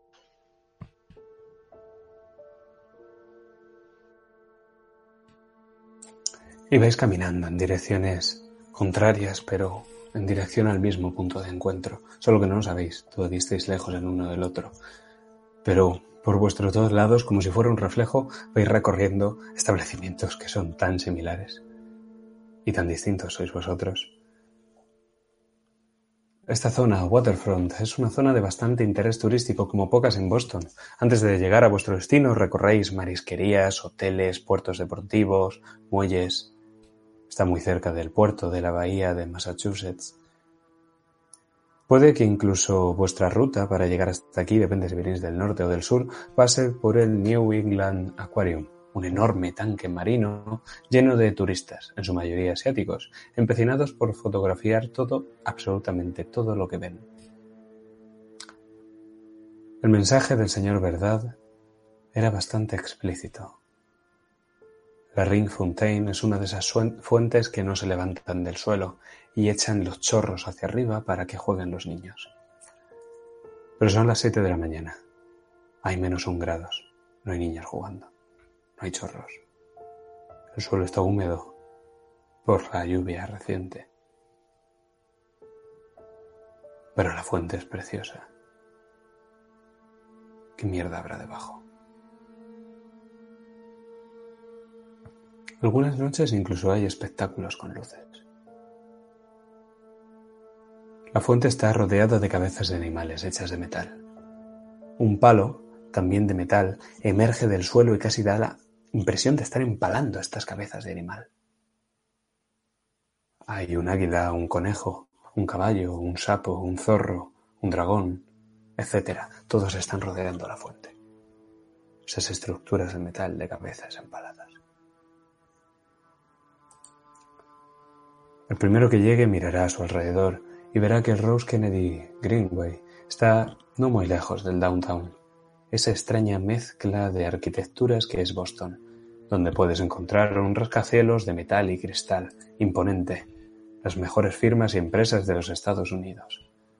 Wall Street en miniatura, podemos llamarlo.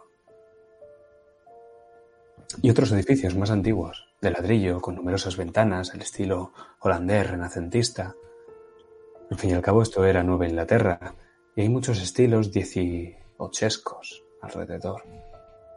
Lo mismo, una de estas casas está al lado de un gigantesco rasqueceros. Es bonito. ¿Quién llega primero?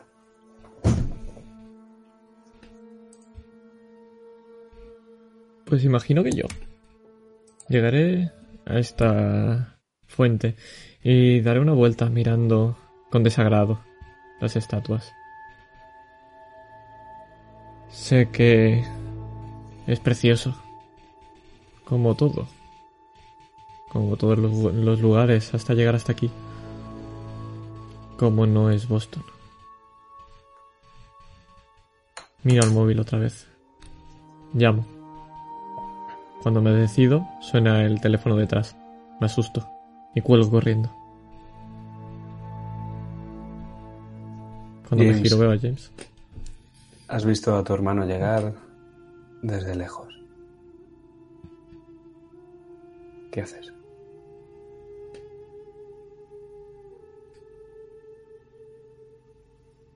Sé que tengo que ir ahí, es trabajo. No queda otra. Y muy lentamente intentando disfrutar mis pocos segundos que quedan de soledad Miro cómo sale esa fuente para arriba, esos chorros.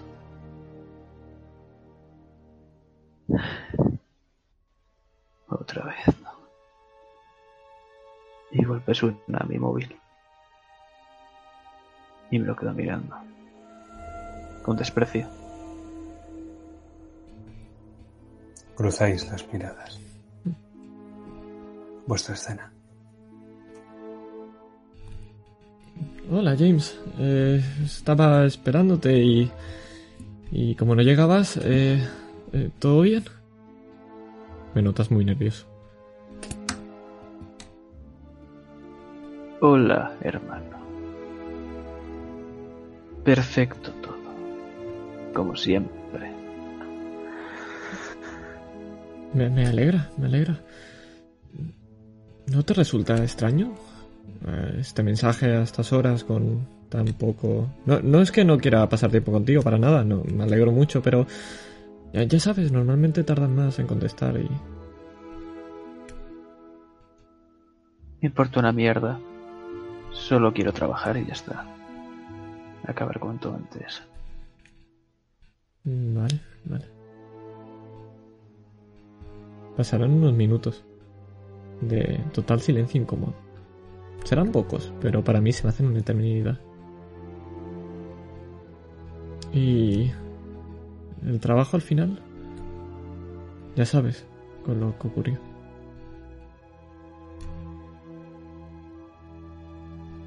¿Qué quieres saber? Pues cómo estás, cómo, cómo te vas y repercutió mucho. Cállate la puta boca. Vale.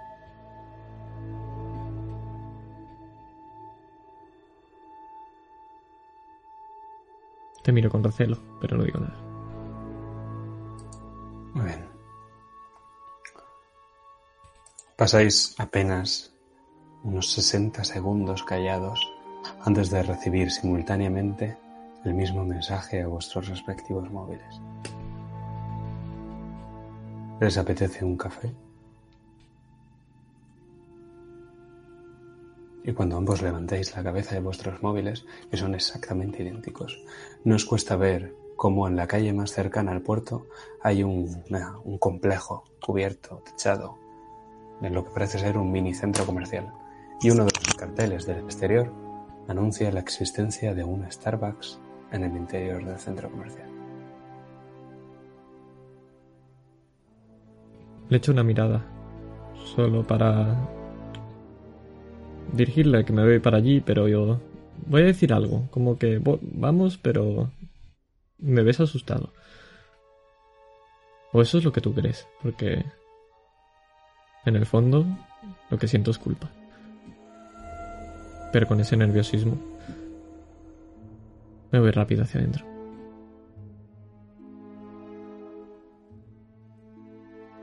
Empiezo a caminar sin mirarte.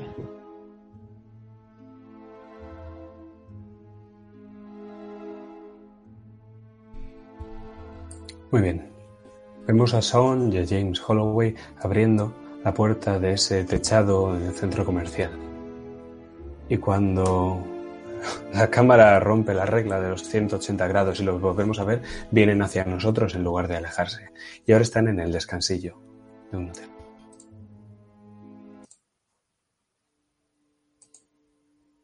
Es obvio que los federales han tomado el control de la escena del crimen. Son hombres de rostro serio y de trajes negros que están por toda el ala lujosa del hotel. Por toda la planta, que de hecho estaría vacía si no fuera por estos uniformados. Probablemente haya cerca de una docena. No son tantos los miembros del Departamento de Homicidios de Boston a los que James conoce. Parecen ser solo dos agentes. Tienen un tembloroso café entre las manos y fulminan con la mirada a los federales que han usurpado su escena del crimen. O al menos intentan fulminarlos con la mirada. Los federales parecen impasibles ante eso, pero tampoco están relajados. Más allá de la fachada de profesionalidad, cualquiera de los dos puede ver que tuercen el gesto. Sobre todo cuando sus miradas irremediablemente se dirigen hacia la puerta que hay al otro lado del pasillo. Siete, diez, siete. Ese es el número. Los rostros son pálidos. Incluso para la gente de Cuántico. Y las, las expresiones de sus caras son ceñudas. Esperan. Es absurdo. Han venido tantos pensando que había algo que hacer y ahora están en un pasillo esperando. ¿Qué hacéis? Me dirijo a los federales. Le doy un codazo a uno. Estos putos novatos. ¿Qué es lo que ocurre? Te miran como si acabaras de salir de yo que sé, del mismísimo infierno, como si no te enteraras de la película. Señalan la puerta. Es esa de ahí. Habéis llegado rápido. Ese es nuestro trabajo. Sonrío a James. ¿Ha entrado alguien ya? La agente especial Brady está dentro. Está al cargo de la investigación. Tendrán que hablar con ella. Y el cabrón de la CIA. Todos son iguales, ¿eh? Me dirijo a la puerta. Para abrirla. Cuando la abro le ofrezco a James, pero esperaré a que entre. Yo entro y estoy pasando de todo el mundo. Estoy mirándoles por encima del hombro. Como si fuese alguien importante aquí. Y cuando me abre la puerta Sean, ni siquiera le miro. Sigo andando. Muy bien. Pues permíteme que el primer paso que das al interior de esa habitación sea dubitativo. No porque ponga en duda tu voluntad, sino porque te va a golpear un olor dulzón que invade tus fosas nasales y las de tu hermano. Lo que queda de la víctima está sobre la cama. La sábana, otrora blanca de la cama de matrimonio, está completamente empapada de carmesí. El foco principal de la sangre es claro, aunque ya ha dejado de sangrar, pues ésta se ha coagulado. La fuente mayoritaria es una cabeza decapitada que está justo en el centro de la cama. Su cuello ha sido cortado a la altura de su barbilla, por tanto es inexistente. Nadie sujeta la cabeza. Está sujetada de tal forma en la cama que puede mirar hacia el techo y hacia la puerta conforme entráis a la vez. Es un varón, 40 años, canoso, pelo negro. El rigor mortis ha puesto sus ojos en blanco y le ha hecho sacar la lengua. La expresión de muerte de su cara ha quedado congelada en una mueca burlona. Algo de sangre también parece que ha caído de sus manos, que han sido cortadas a la altura de las muñecas. Como la cabeza. Pronto un examen muy detallado os revelará que han usado de instrumentos distintos, pero muy afilados. Cada una de las manos sujeta una daga, plateada, pero el hueso ha sido cortado con sierras lo han hendido como si fuera una barra de pan. El corte de los pies, sin embargo, es el primero que vais a ver directamente. Es mucho más generoso, nada apurado como el de las manos o el del cuello. Lo han cortado por encima del tobillo.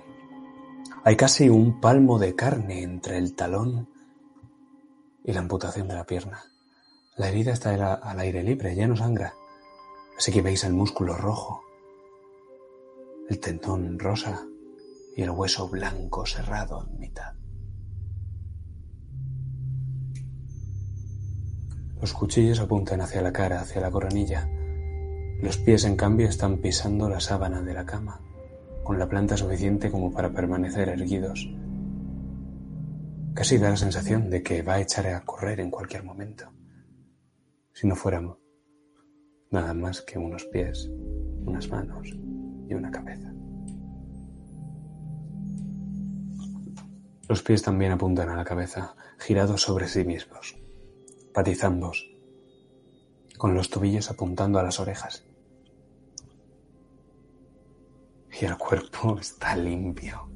Lo han duchado, le han cortado el pelo de la cabeza, le han limado las uñas de las manos y los pies y las dagas relucen, no están manchadas de sangre.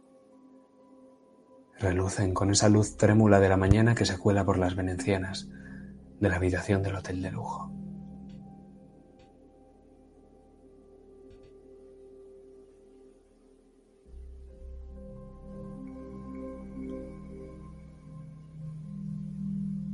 Miro hacia la puerta.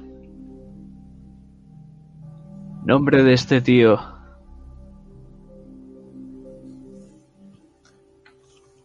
Y entráis en el Starbucks. El señor Verdad es un hombre mayor, con gafas, y se encuentra leyendo un periódico.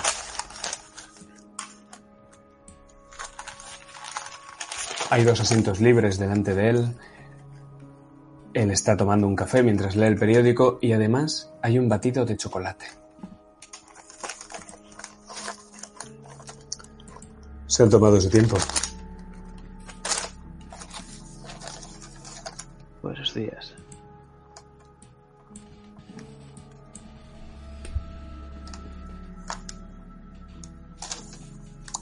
Siéntese. Por supuesto.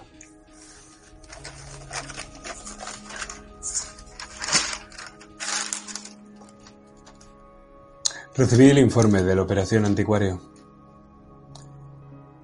¿Alguna novedad?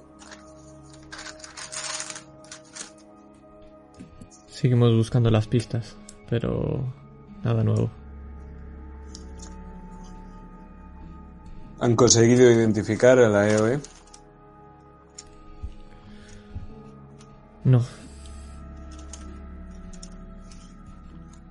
Ya. Pues espero que la siguiente operación resulte más exitosa o al menos se salde con el menor número posible de bajas civiles, a ser posible cero.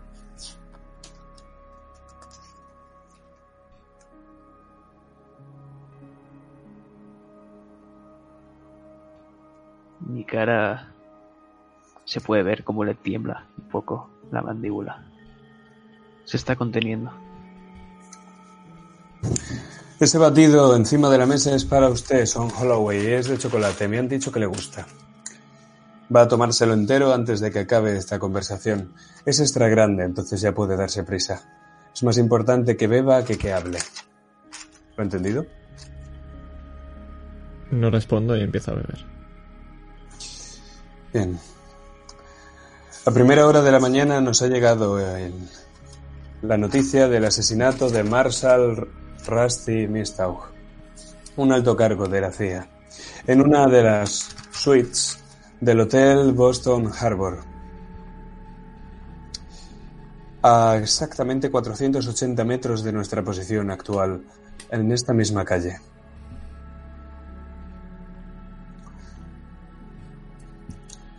Rusty desempeñaba el cargo de director de apoyo de la CIA, encargado en la oficina de control. Ha sido asesinado ritualmente esta noche, su cadáver despedazado y colocado de una forma evidentemente ritualística. Es por eso que se ha requerido la ayuda de la Unidad de Crímenes Rituales y Sectarios de Cuántico. El FBI se ha hecho cargo de la investigación.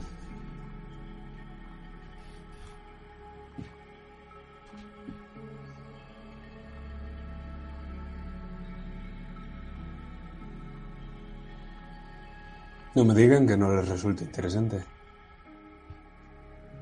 Suelto el batido. Mm, me limpio. ¿El FBI? Sí, esta vez será el FBI, pero solo uno de ustedes. Miro a James. Miro al señor Verdad. Lo más importante es que es un alto cargo de la CIA. ¿Han cogido el nombre? Sí, Rusty. Muy bien. Pues volvemos a la habitación de hotel.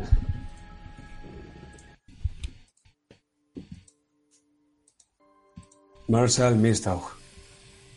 Te ha hablado una voz de mujer.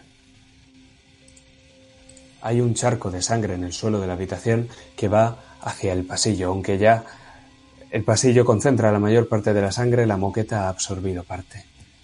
Hay un hombre y una mujer que estaban manteniendo una conversación cuando vosotros habéis entrado, entre susurros, pero acalorada. La conversación se ha interrumpido en cuanto habéis entrado y habéis echado un vistazo general a toda la sala, pero sin moveros del sitio.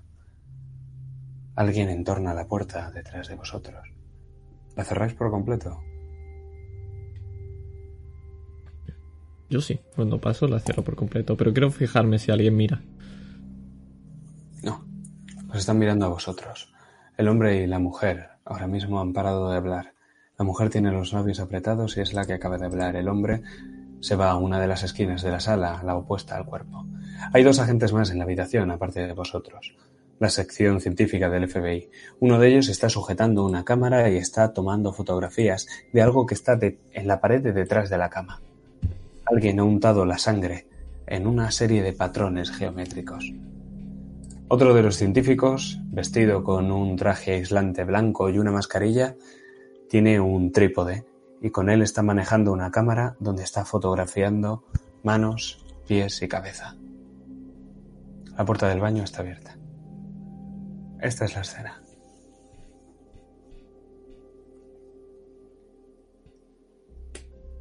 Miró al que está haciendo fotos. ¿Puedes decirme en qué orden ha sido cortado cada pedazo? No, realmente. Hasta el análisis forense no vamos a saber eso. Pero está claro que lo mataron antes. No podrían haberle hecho todo esto vivo. Hay señales de que lo mataron. Me pongo por delante de James, cortándolo abruptamente. Agente especial Brady, identifíquense. ¿Se cree que si no pudiera entrar aquí, hubiera entrado? Saco de la chaqueta una placa. ¿Qué pone en tu placa?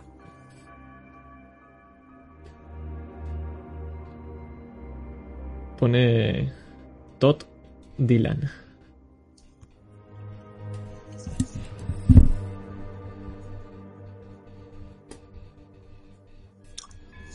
Pone Dylan, agente especial de la unidad de crímenes rituales de Cuántico. Agente Dylan, soy el agente Brady, estoy al cargo de este caso. Genial, hechas las presentaciones. ¿Me puede contestar?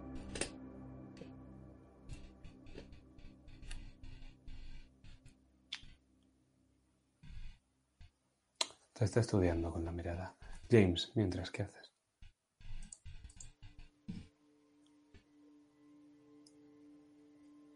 Estoy pensando qué absurdo nombre acaba de decir mi hermano.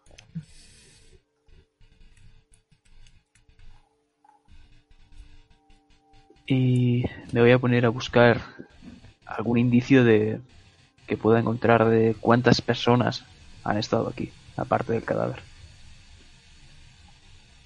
Muy bien. Pues voy a ir con eso, en un vistazo general a la escena del crimen, lo más general que, ca- que el que acabéis de hacer. Hay sangre por toda la habitación. Mucha de la sangre de lo que es la habitación como tal, del dormitorio, ha sido empapada por la moqueta o está sobre la cama. Pero también hay en la pared. En cambio, el baño está completamente bañado de sangre y la bañera está llena. Y es que en la bañera es donde se encuentra el torso al que le han arrancado el corazón, partido el esternón, abierto las costillas.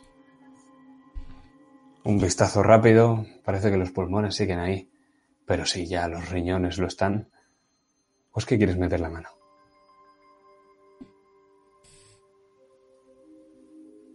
Un guante, por favor. Te dan un guante.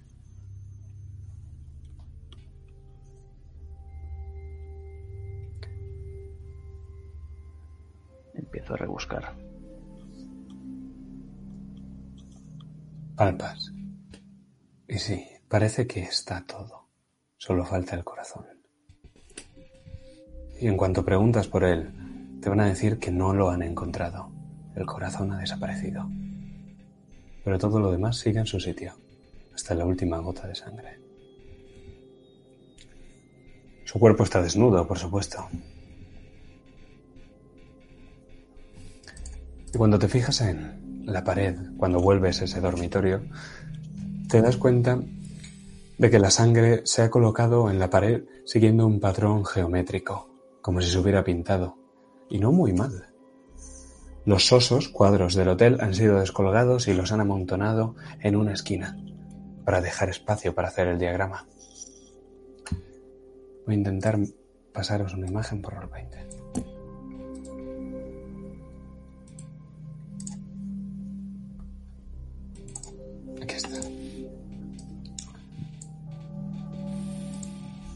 ¿Lo veis? Sí. Muy bien.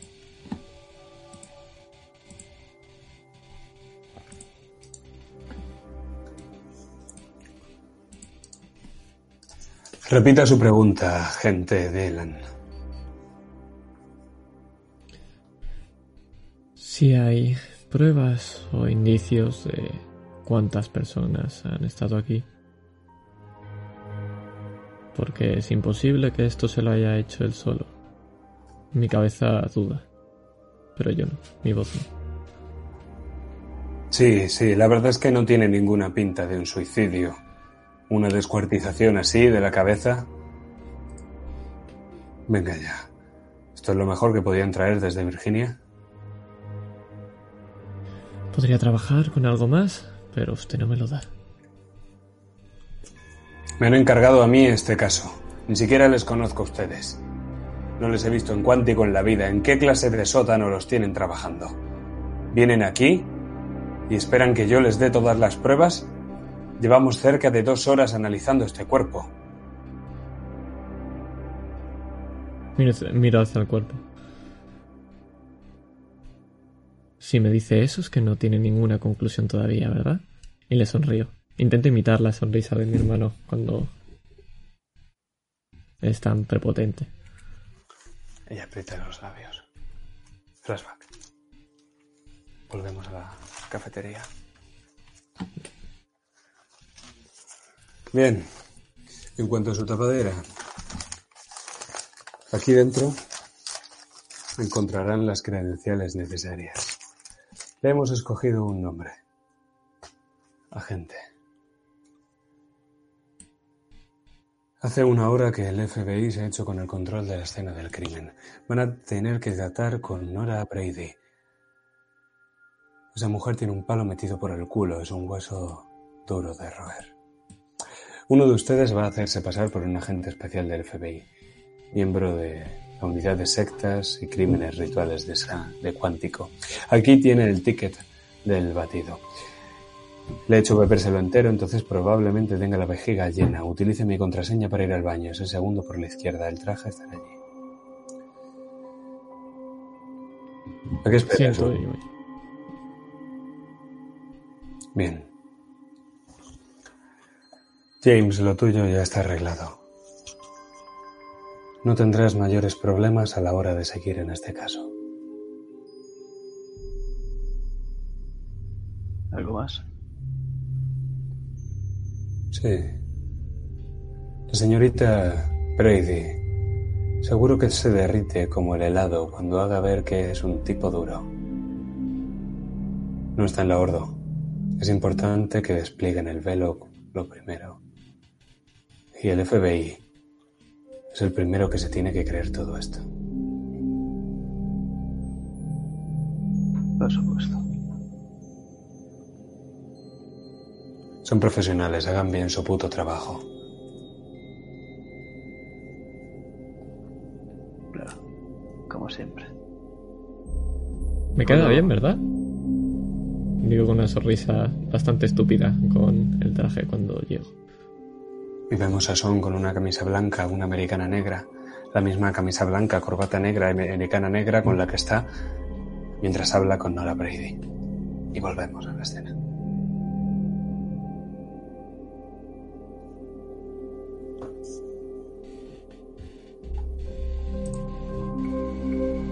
Con su permiso y hago el ademán como que quiero ir a ver la escena, pero también que me acompañe. La sala es grande, pero no tanto. Empiezas a rebuscar por la escena. ¿En qué te vas a fijar específicamente? Todo lo que he narrado. Sobre todo en las marcas en las paredes y en la posición que está colocado el cuerpo. Nora Brady no te sigue, tiene los brazos cruzados y te está mirando cómo haces tu trabajo. James, ¿qué haces? Salgo después de palpar este cuerpo en busca del corazón. Y voy a intentar buscar alguna huella. Muy bien. Se está muy bien ahí de brazos cruzados, ¿eh? Y a una ceja. Pero no va a decir nada. Bien.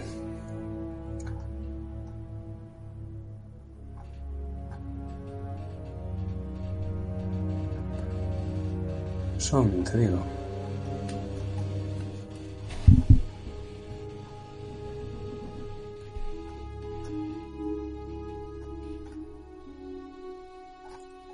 Segundo.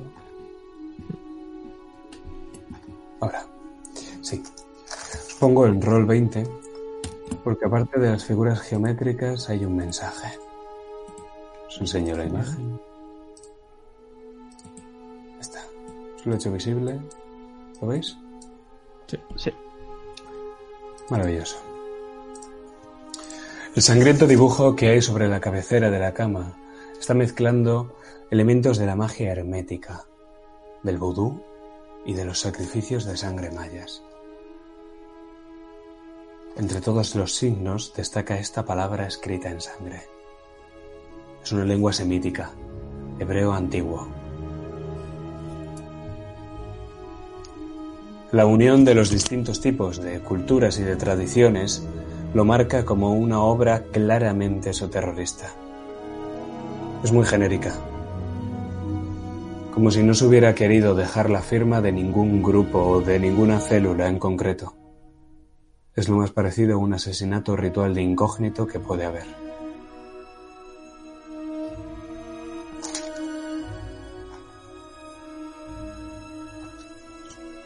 ¿Sigues mirando? Son. Sí, sobre todo quiero ver eh, el tema de eso, la, la, posición del cuerpo, sobre todo para asimilar, imagino que sí, con el tema de la visión. Y las formas geométricas que hay, todo lo que hay escrito en la pared. Muy bien.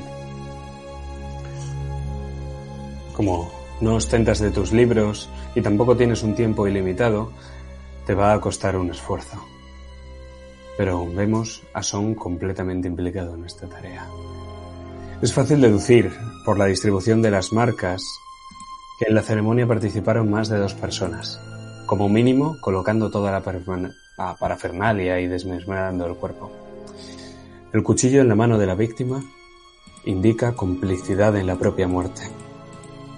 Los pies, que apuntan al rostro, implican fracaso. Y la palabra, la palabra la tienes clara. Pone avaricia, hebreo antiguo.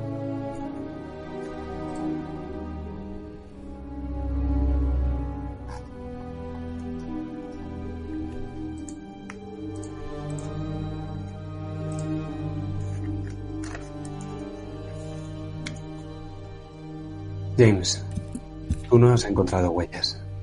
No hay ninguna en este lugar. Tenéis que peinarlo todo, pero con la luz ultravioleta de verdad que no sale nada. Sin embargo, hay un pequeño resto en una hoja del escritorio. Hay los típicos papeles de tamaño cuadernillo, de hotel, con las filigranas y hay un pequeño resto de tinta dorada que no corresponde con las filigranas del Harbour Hotel, que es donde os encontráis. Un análisis del laboratorio podría reflejaros alguna prueba. Solo tú has encontrado esto. Nadie más lo ha visto. No sé que tú quieras. Cuando Sean acabe de mirar estos símbolos, decirle, agente Dylan, pase por aquí, por favor. Al agente Dylan no, pero la agente especial Brady sí. Va hacia ella y echa un mira, una mirada. Ella salta por encima de tu hombro. Pero tú me dices si ve o no ve lo que tú mismo estás viendo con la lupa y la luz ultravioleta. No, no lo va a ver, porque me giro y me interpongo y le apunto con esa luz ultravioleta. ¿Qué está haciendo? ¿Trata de ocultar información? No.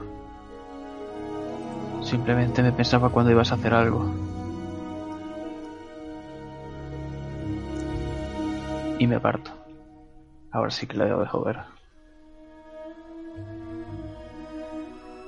Lo mira. Le echo un vistazo y dice, aquí, foto. Y traedme unas pinzas.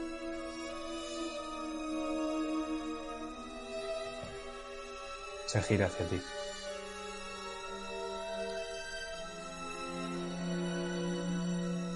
¿Cómo de bien quieres caerle a esta mujer?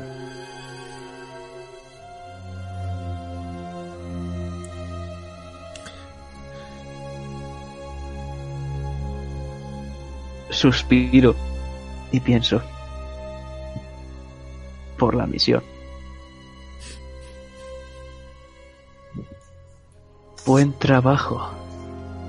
Y tengo una sonrisa bastante forzada. Lo habríamos encontrado tarde o temprano. No tenía que venir aquí nadie para encontrarlo por nosotros.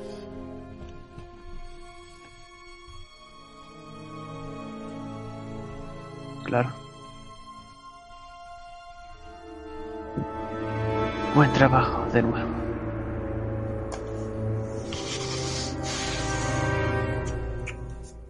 Supongo que tenemos que cooperar. Acabaremos antes, ¿no?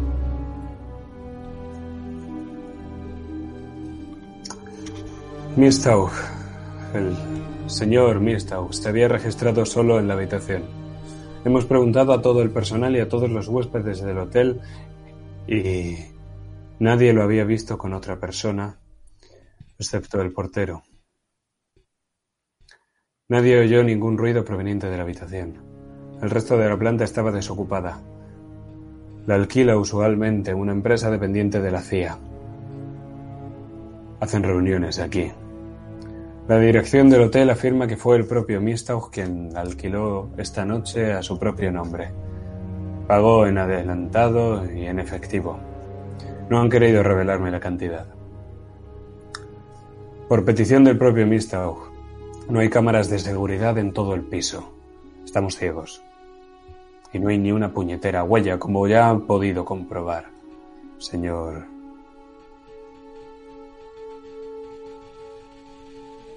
James. James.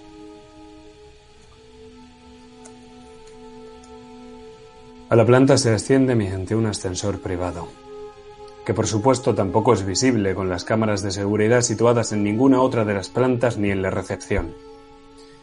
La víctima tenía una llave. El asesino debió haberla robado. No la hemos encontrado en ningún sitio. Tampoco hemos encontrado la ropa de Mistaug ni sus efectos personales. Tuvo que ser identificado por el encargado nocturno. La única persona que lo vio Harley Porter. Está abajo. La hora estimada de la muerte son las 3 de la mañana. Fue Harley quien encontró el cuerpo.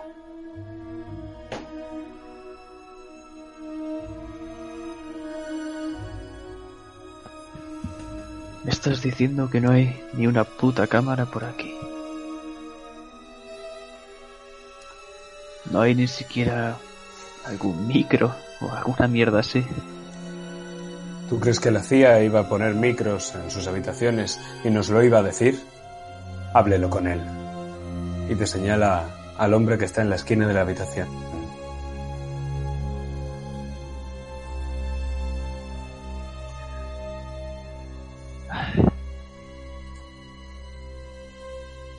Agente Dylan, ¿por aquí lo tienes controlado?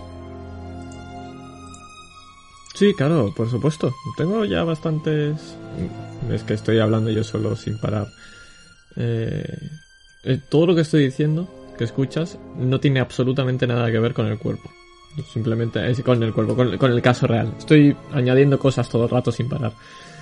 Eh, y me estoy fijando en las daguitas.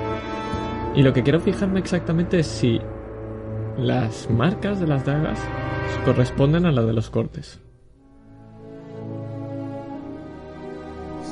Sea, si se ha cortado con estas dagas. Exactamente, sí. Pero fíjame bien en las dagas, pero también eso. Parece que no. Que las dagas no han sido el objeto de la muerte. Ya no solo porque estén perfectamente limpias, aunque también están muy afiladas, sino que el filo no se ha embotado en lo más mínimo, como si las hubieran afilado después de usarlas. Y además estas dagas son demasiado finas. No habrían podido quebrar el hueso. Sí hendir en la carne y sí romper el músculo, pero el hueso no. Tuvieron que saber otra cosa. Como pensaba, me dirijo al, la agente de la CIA. Bastante, de nuevo, perpotente lo miro. ¿Sabe ya qué es lo que ha ocurrido? Me sonríe.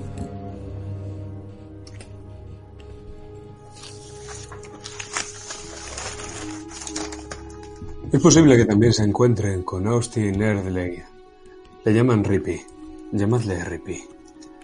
No tenemos mucha información dentro de la CIA, pero ellos tampoco tienen mucho de nosotros. Sería recomendable que averiguaran qué sabe Rippy de la muerte de su superior, pero sin llamar sospechas, claro. Hay veces que la agencia de inteligencia de los Estados Unidos es peor que una célula exoterrorista. Tened cuidado, que no acaben sabiendo más de nosotros que nosotros de ellos. Vayan con pies de plomo.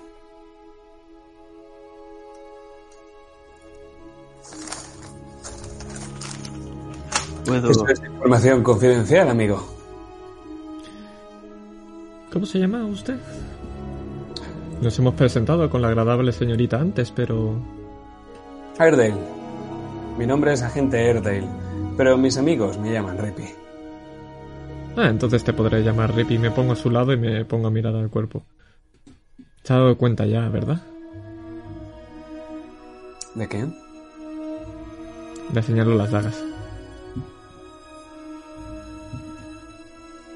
Son bonitas, ¿eh? Y muy afiladas. Voy a tantearle y le miento. ¿O Obviamente. quieres cortar el aire? O la carne. ¿O la carne? ¿Cree que la habrán limpiado después de haber cortado el cuerpo? La sangre, digo. En los cuchillos. Yo no veo que le hayan limpiado mucha sangre por aquí. Pues las dagas están impolutas. Bueno, esto parece un campo de amapolas. Y que lo diga.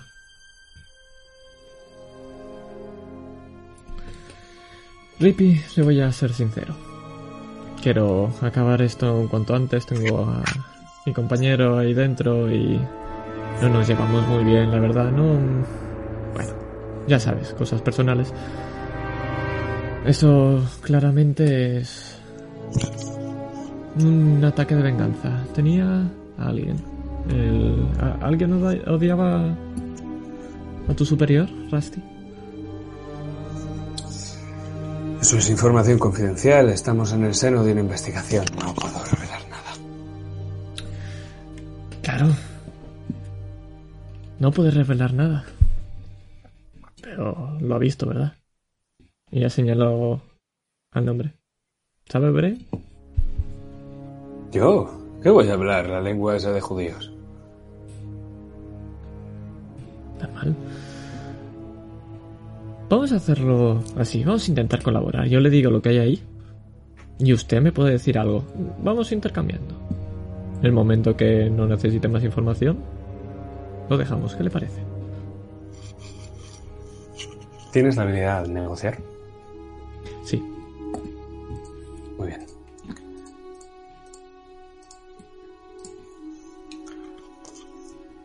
¿Y qué le hace pensar que yo quiero la información que usted tiene? Porque si no, no estaría aquí. Si no, no estaría en esta habitación. Bueno. Empiece. Pega el primer tiro. Normalmente siempre que hay un asesinato por venganza se utiliza muestras. Obviamente es una manera bastante brutal de matar a alguien, pero la prueba clave está en el nombre. Avaricia. ¿Por qué dejar eso en la pared entonces? Está claro que es algo relacionado con la venganza. Bueno. Yo solo sé que, extraoficialmente, es muy raro que Rusty quisiera alquilar la planta en su nombre en lugar de en nombre de la agencia. No nos pagan un sueldo tan alto. Eso puede indicar que efectivamente algo ocurría. Si no, lo hubiera hecho con el nombre de la agencia, pero no, lo ha hecho con su nombre. ¿Quedó con alguien aquí, quizá? La respuesta es sí. Eso es información confidencial. Pero en esta planta, digamos que oficialmente, solía venir alguna gente que la agencia quería ablandar. Representantes extranjeros, algún rey, un embajador. No era raro.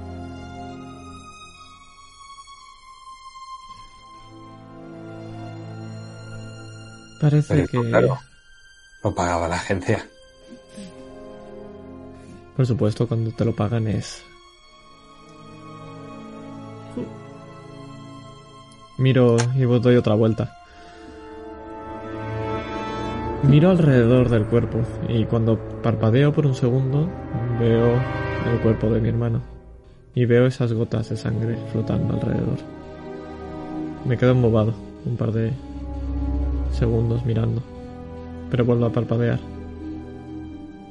Miro un segundo para el baño. Antes de continuar, ¿veo a James? ¿Qué hace James?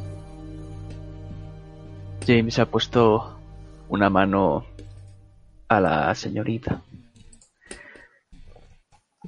Siga colaborando con el agente Dylan. Siga haciendo este buen trabajo, por favor. Voy a hablar con Setal Harley que me has comentado.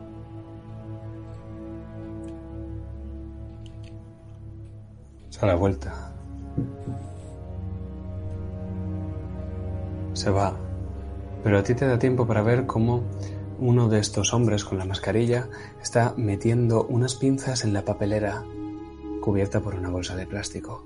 Y de ahí está sacando un objeto. Es un condón.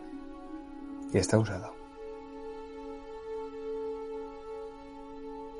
Coge con las pinzas y... ¡Jafa! Ahora Brady se da la vuelta como una exhalación. Vaya, vaya. Mándalo al laboratorio, hay que analizarlo.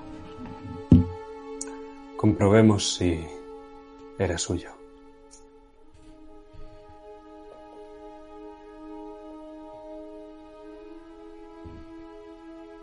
El condón desaparece dentro de una de estas bolsitas con evidence. 14 del 3 de 2008. 15 del 3 de 2008. Y la bolsa se sella. Y se sigue buscando por la papelera, que apenas tiene nada más. ¿Qué hacéis?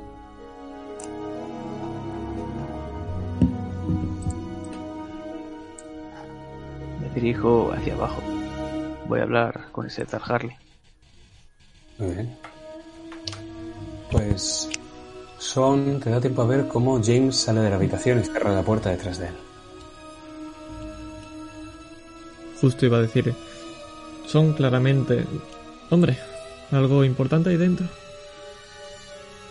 No, no, cierra la puerta detrás, se va. Ah, se va, se va. Vale, vale. Pues en ese momento es cuando dice algo importante ahí dentro y cruza y se va. Y miro a, a Rippy. Como ves, no nos llevamos muy bien. Eh, nada, problemas con... Ya sabe, amoríos. Nosotros siempre trabajamos solos. Eso solucionaría muchos problemas. Aunque no parece para nuestro amigo Rusty.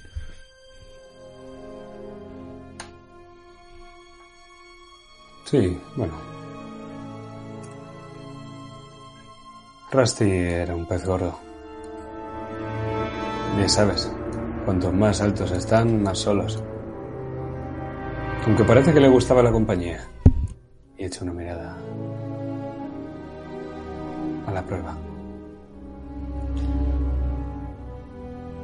Eso parece un poco extraño que traiga aquí a alguien, ¿verdad?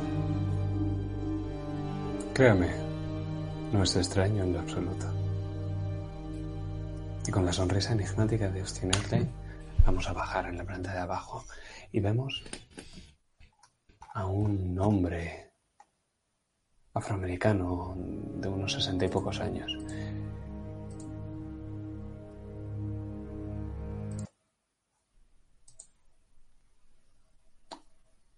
está sentado en una silla blanca. La habitación, de no ser por ti, James, y por él, por Harley Porter, estaría vacía. El hombre lleva puesto un mono de hotel de lujo con botones dorados. ¿De qué color es su mono?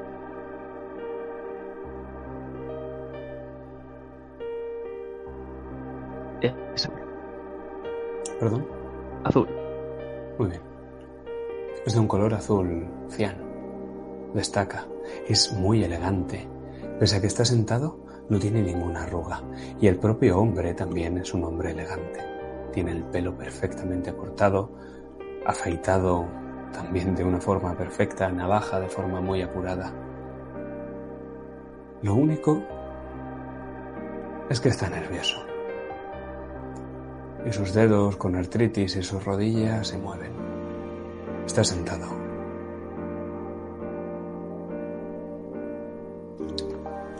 Está solo con él.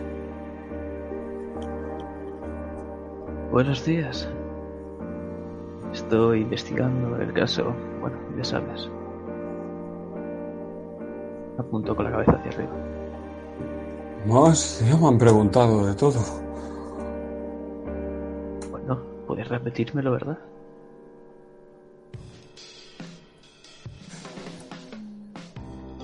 Entré y. y me lo encontré así, estaba sangrando. Llamé a recepción y enseguida vinieron la policía. Y luego llamaron a los hombres de negro. Había llevado al señor a la una o a las dos, llegó al hotel. Pagó en efectivo, cogimos el ascensor, le di su llave y se la subió. Yo no sé nada más. ¿Vino alguna otra persona?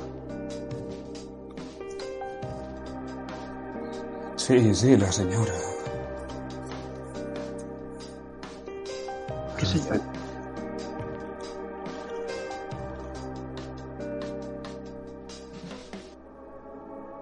Señor Mi- Biestau tenía mujer o algo así. No está bien. Hay intimidad y tal. Este es un hotel de respeto. Sí, mucho respeto, pero mira cómo ha acabado este señor. Cuando antes, cuanto antes me dé esa información, antes podré continuar. Mujer, eso no tiene nada que ver. Si no es la primera vez que viene aquí ni que sube esta planta. Igual que ya muchas otras. Esta, de hecho, hablaba mejor que las demás. Habla muy bien.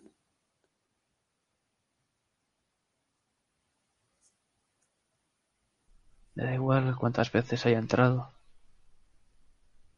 Tal vez ella tenga información.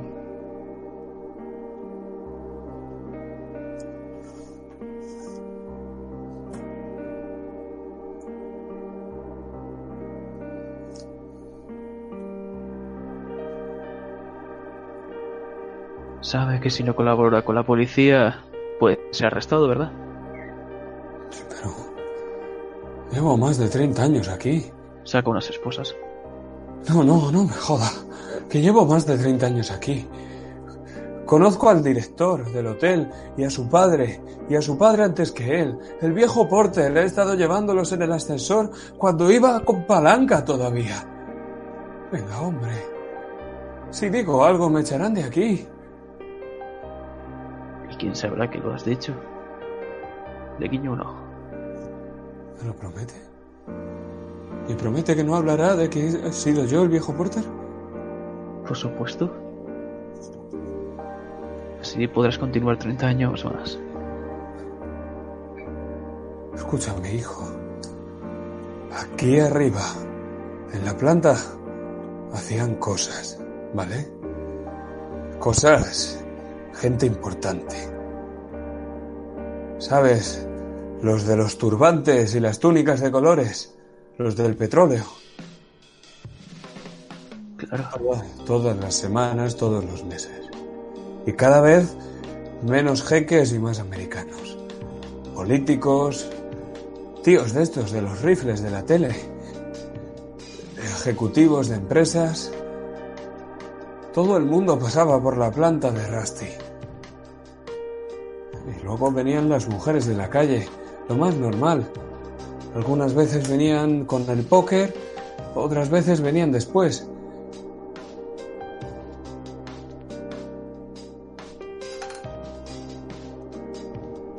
¿Algún nombre? No, yo nombres no sé. Pero lo de ayer era importante, se lo digo yo.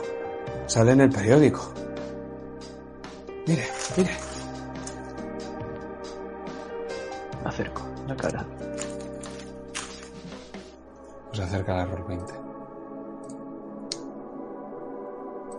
Porque la mujer es. Tiene esta cara que os estoy enseñando aquí, que aparece no en primera plana, pero sí como una de las noticias del periódico. ¿Veis su rostro?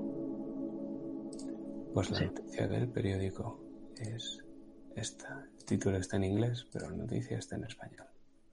Es el Boston Globe. Mientras James le echas un vistazo a ese periódico, volvemos a la habitación de arriba. ¿Qué haces aún?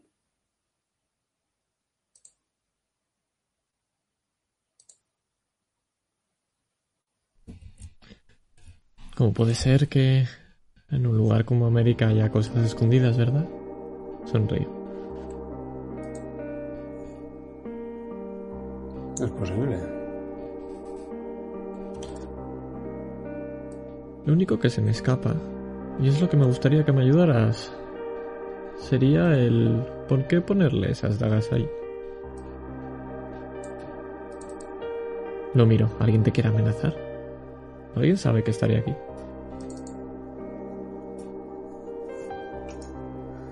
No lo sé, no lo sabemos. Y si lo supiera, no podría decírselo.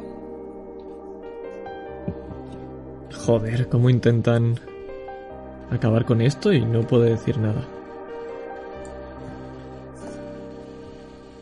Poco extraño.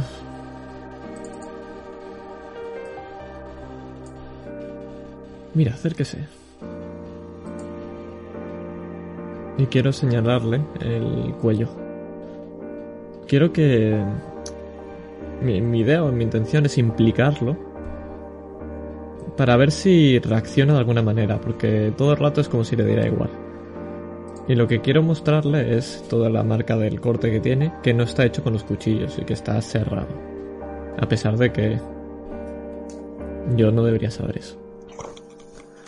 ¿Qué habilidad estás intentando utilizar? Mi habilidad sería aprovechar, sería ocultismo a partir de la visión que he tenido.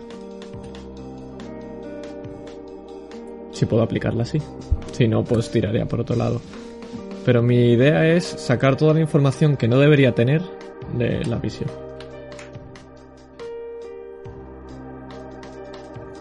No sé si me explico. Sí, pero no puedes hacerlo con un ocultismo. Tiene que ser una habilidad intrapersonal. Vale, vale, pues. Si es intrapersonal hacia este. hacia este hombre. Eh, Quiero usar el detección de mentiras, entonces. El ver todo el rato cómo me va contestando a lo que voy diciendo, para al menos saber si, si miento o no o si le afecta. Muy bien, pues rolemos.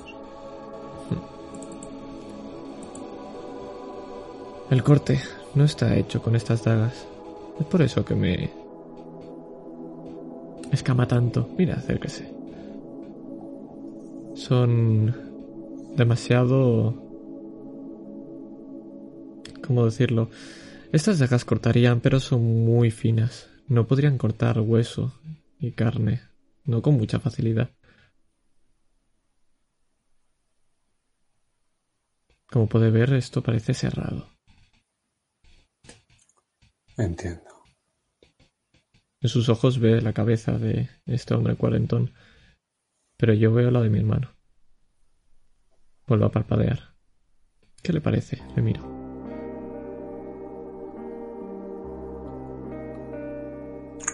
Parece que le pusieron empeño. No miente.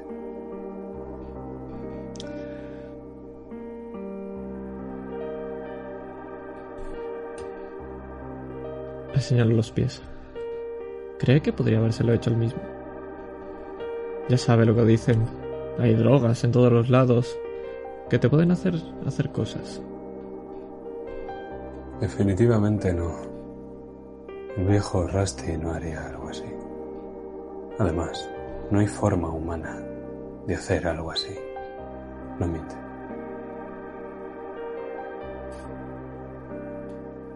Tienes razón. Creo que no está la hacía por nada. Hay rastros de dos personas. Eso significa que, aparte de tener a alguien más implicado, puede ser que... Y ahí la señala hacia donde estaba el condón usado. La otra persona que estuviera aquí tuviera más información. ¿No cree? Sí. Habrá que esperar al resultado de eso para averiguarlo. ¿Y que la mujer se marche? Oh, hombre, quién sabe. Hoy en día se ven muchas indecencias.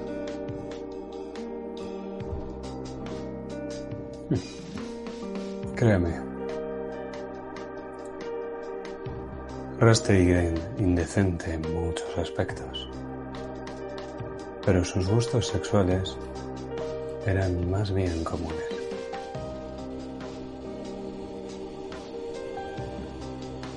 ¿Hasta qué punto de indecencia tiene que tener este hombre para que haya acabado así?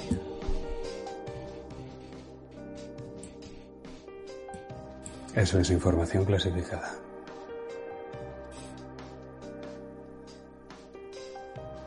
Y ahí sabes, por tu detección de mentiras, que la CIA sabe algo y que ni de coña te lo va a decir. ¿Qué piensa Son Holloway antes de acabar esta escena? Lo que tiene todo el rato en la cabeza son dos cosas. La primera es intentar quitarse la imagen de su hermano de esa cama y quiere salir de aquí cuanto antes. Y la segunda, y es la que intenta pensar todo el rato, es el asco que le da tanto Rusty como este hombre, como ocultan para que todo se quede maquillado, como ocultan y barren debajo de la alfombra.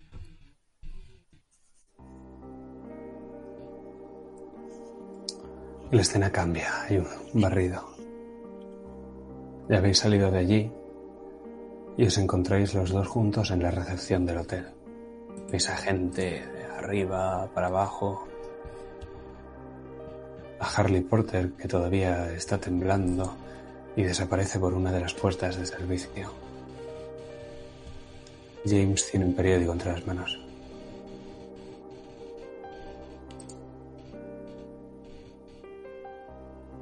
¿Ya se ha acabado? Mira. Adivina quién pasó por aquí. Miro. Reconozco a la mujer. ¿Ves mucho la tele? Pues probablemente no. Pues no. Así que. Esta es la que. ¿Ha visto. Has visto el condón, ¿verdad? Sí. Lo he visto. ¿Qué coño estarían haciendo ahí arriba? Confidente ha dicho que vio a esta mujer venir. Y que sabía hablar muy bien. Mejor que las demás. Vaya. ¿Qué pasa? ¿Que tenían montado ahí un puticlub? Seguramente.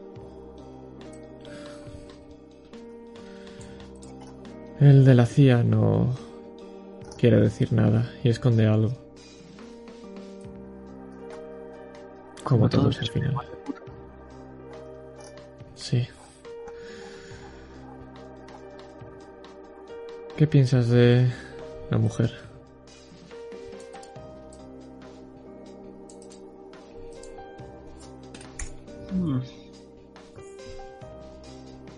Bueno, parece ser que April se va a convertir en presidente y jefa de la oficina operativa de Lockheed aquí en Boston. No sé por qué vino aquí. Ya tiene un cargo bastante alto, parece. No necesitaba hacer estas cosas.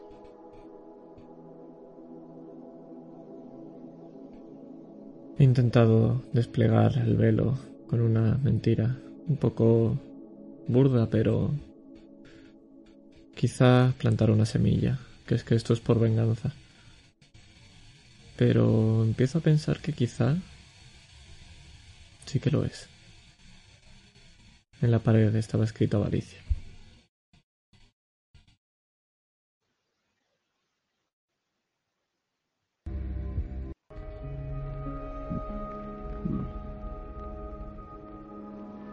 Avaricia. Esta habitación costaba un montón de dinero.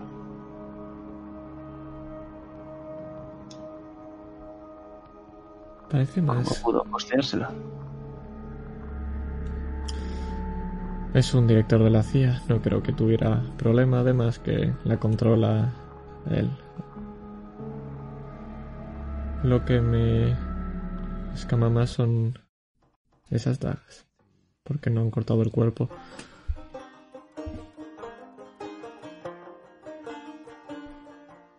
Oye James, Sí. buen trabajo.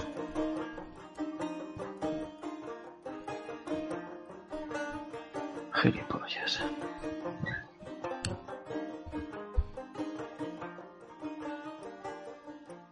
Me siento a tu lado. Escúchenme. Sé que vuestra relación fraternal es mejorable.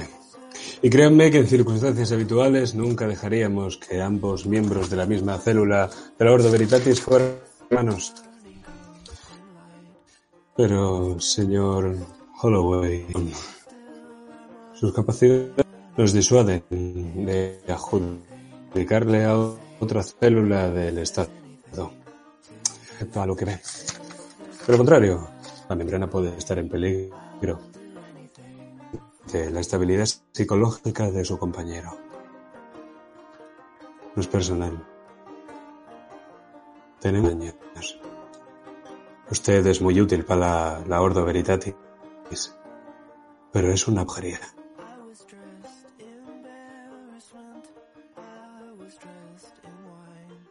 No es personal. Claro. Tenemos que minimizar los daños. Venga. Trabajando juntos. Eso sea un campo de amapolas.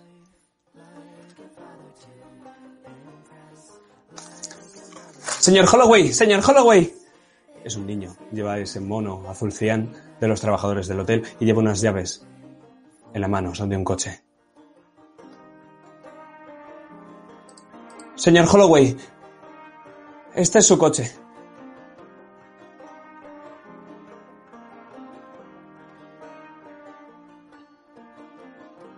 Mira, mira, mano.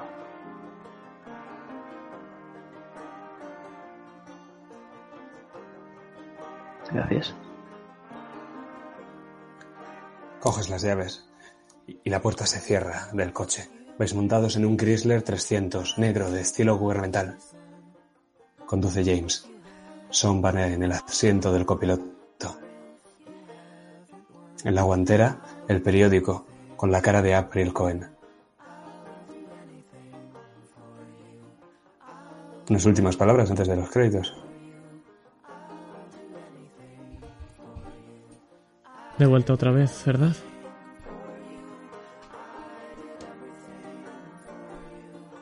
Acabemos rápido, joder. Y en mi cabeza piensa que sea solo un par de días más entonces. No tan rápido. Y sonrío. Y vemos tu sonrisa en el espejo del retrovisor mientras el motor ruge. Es nuevo. Y el coche se aleja y vemos la matrícula. De Virginia. Y coge la avenida. Y desaparece en el tráfico de Boston. Fin de la primera sesión.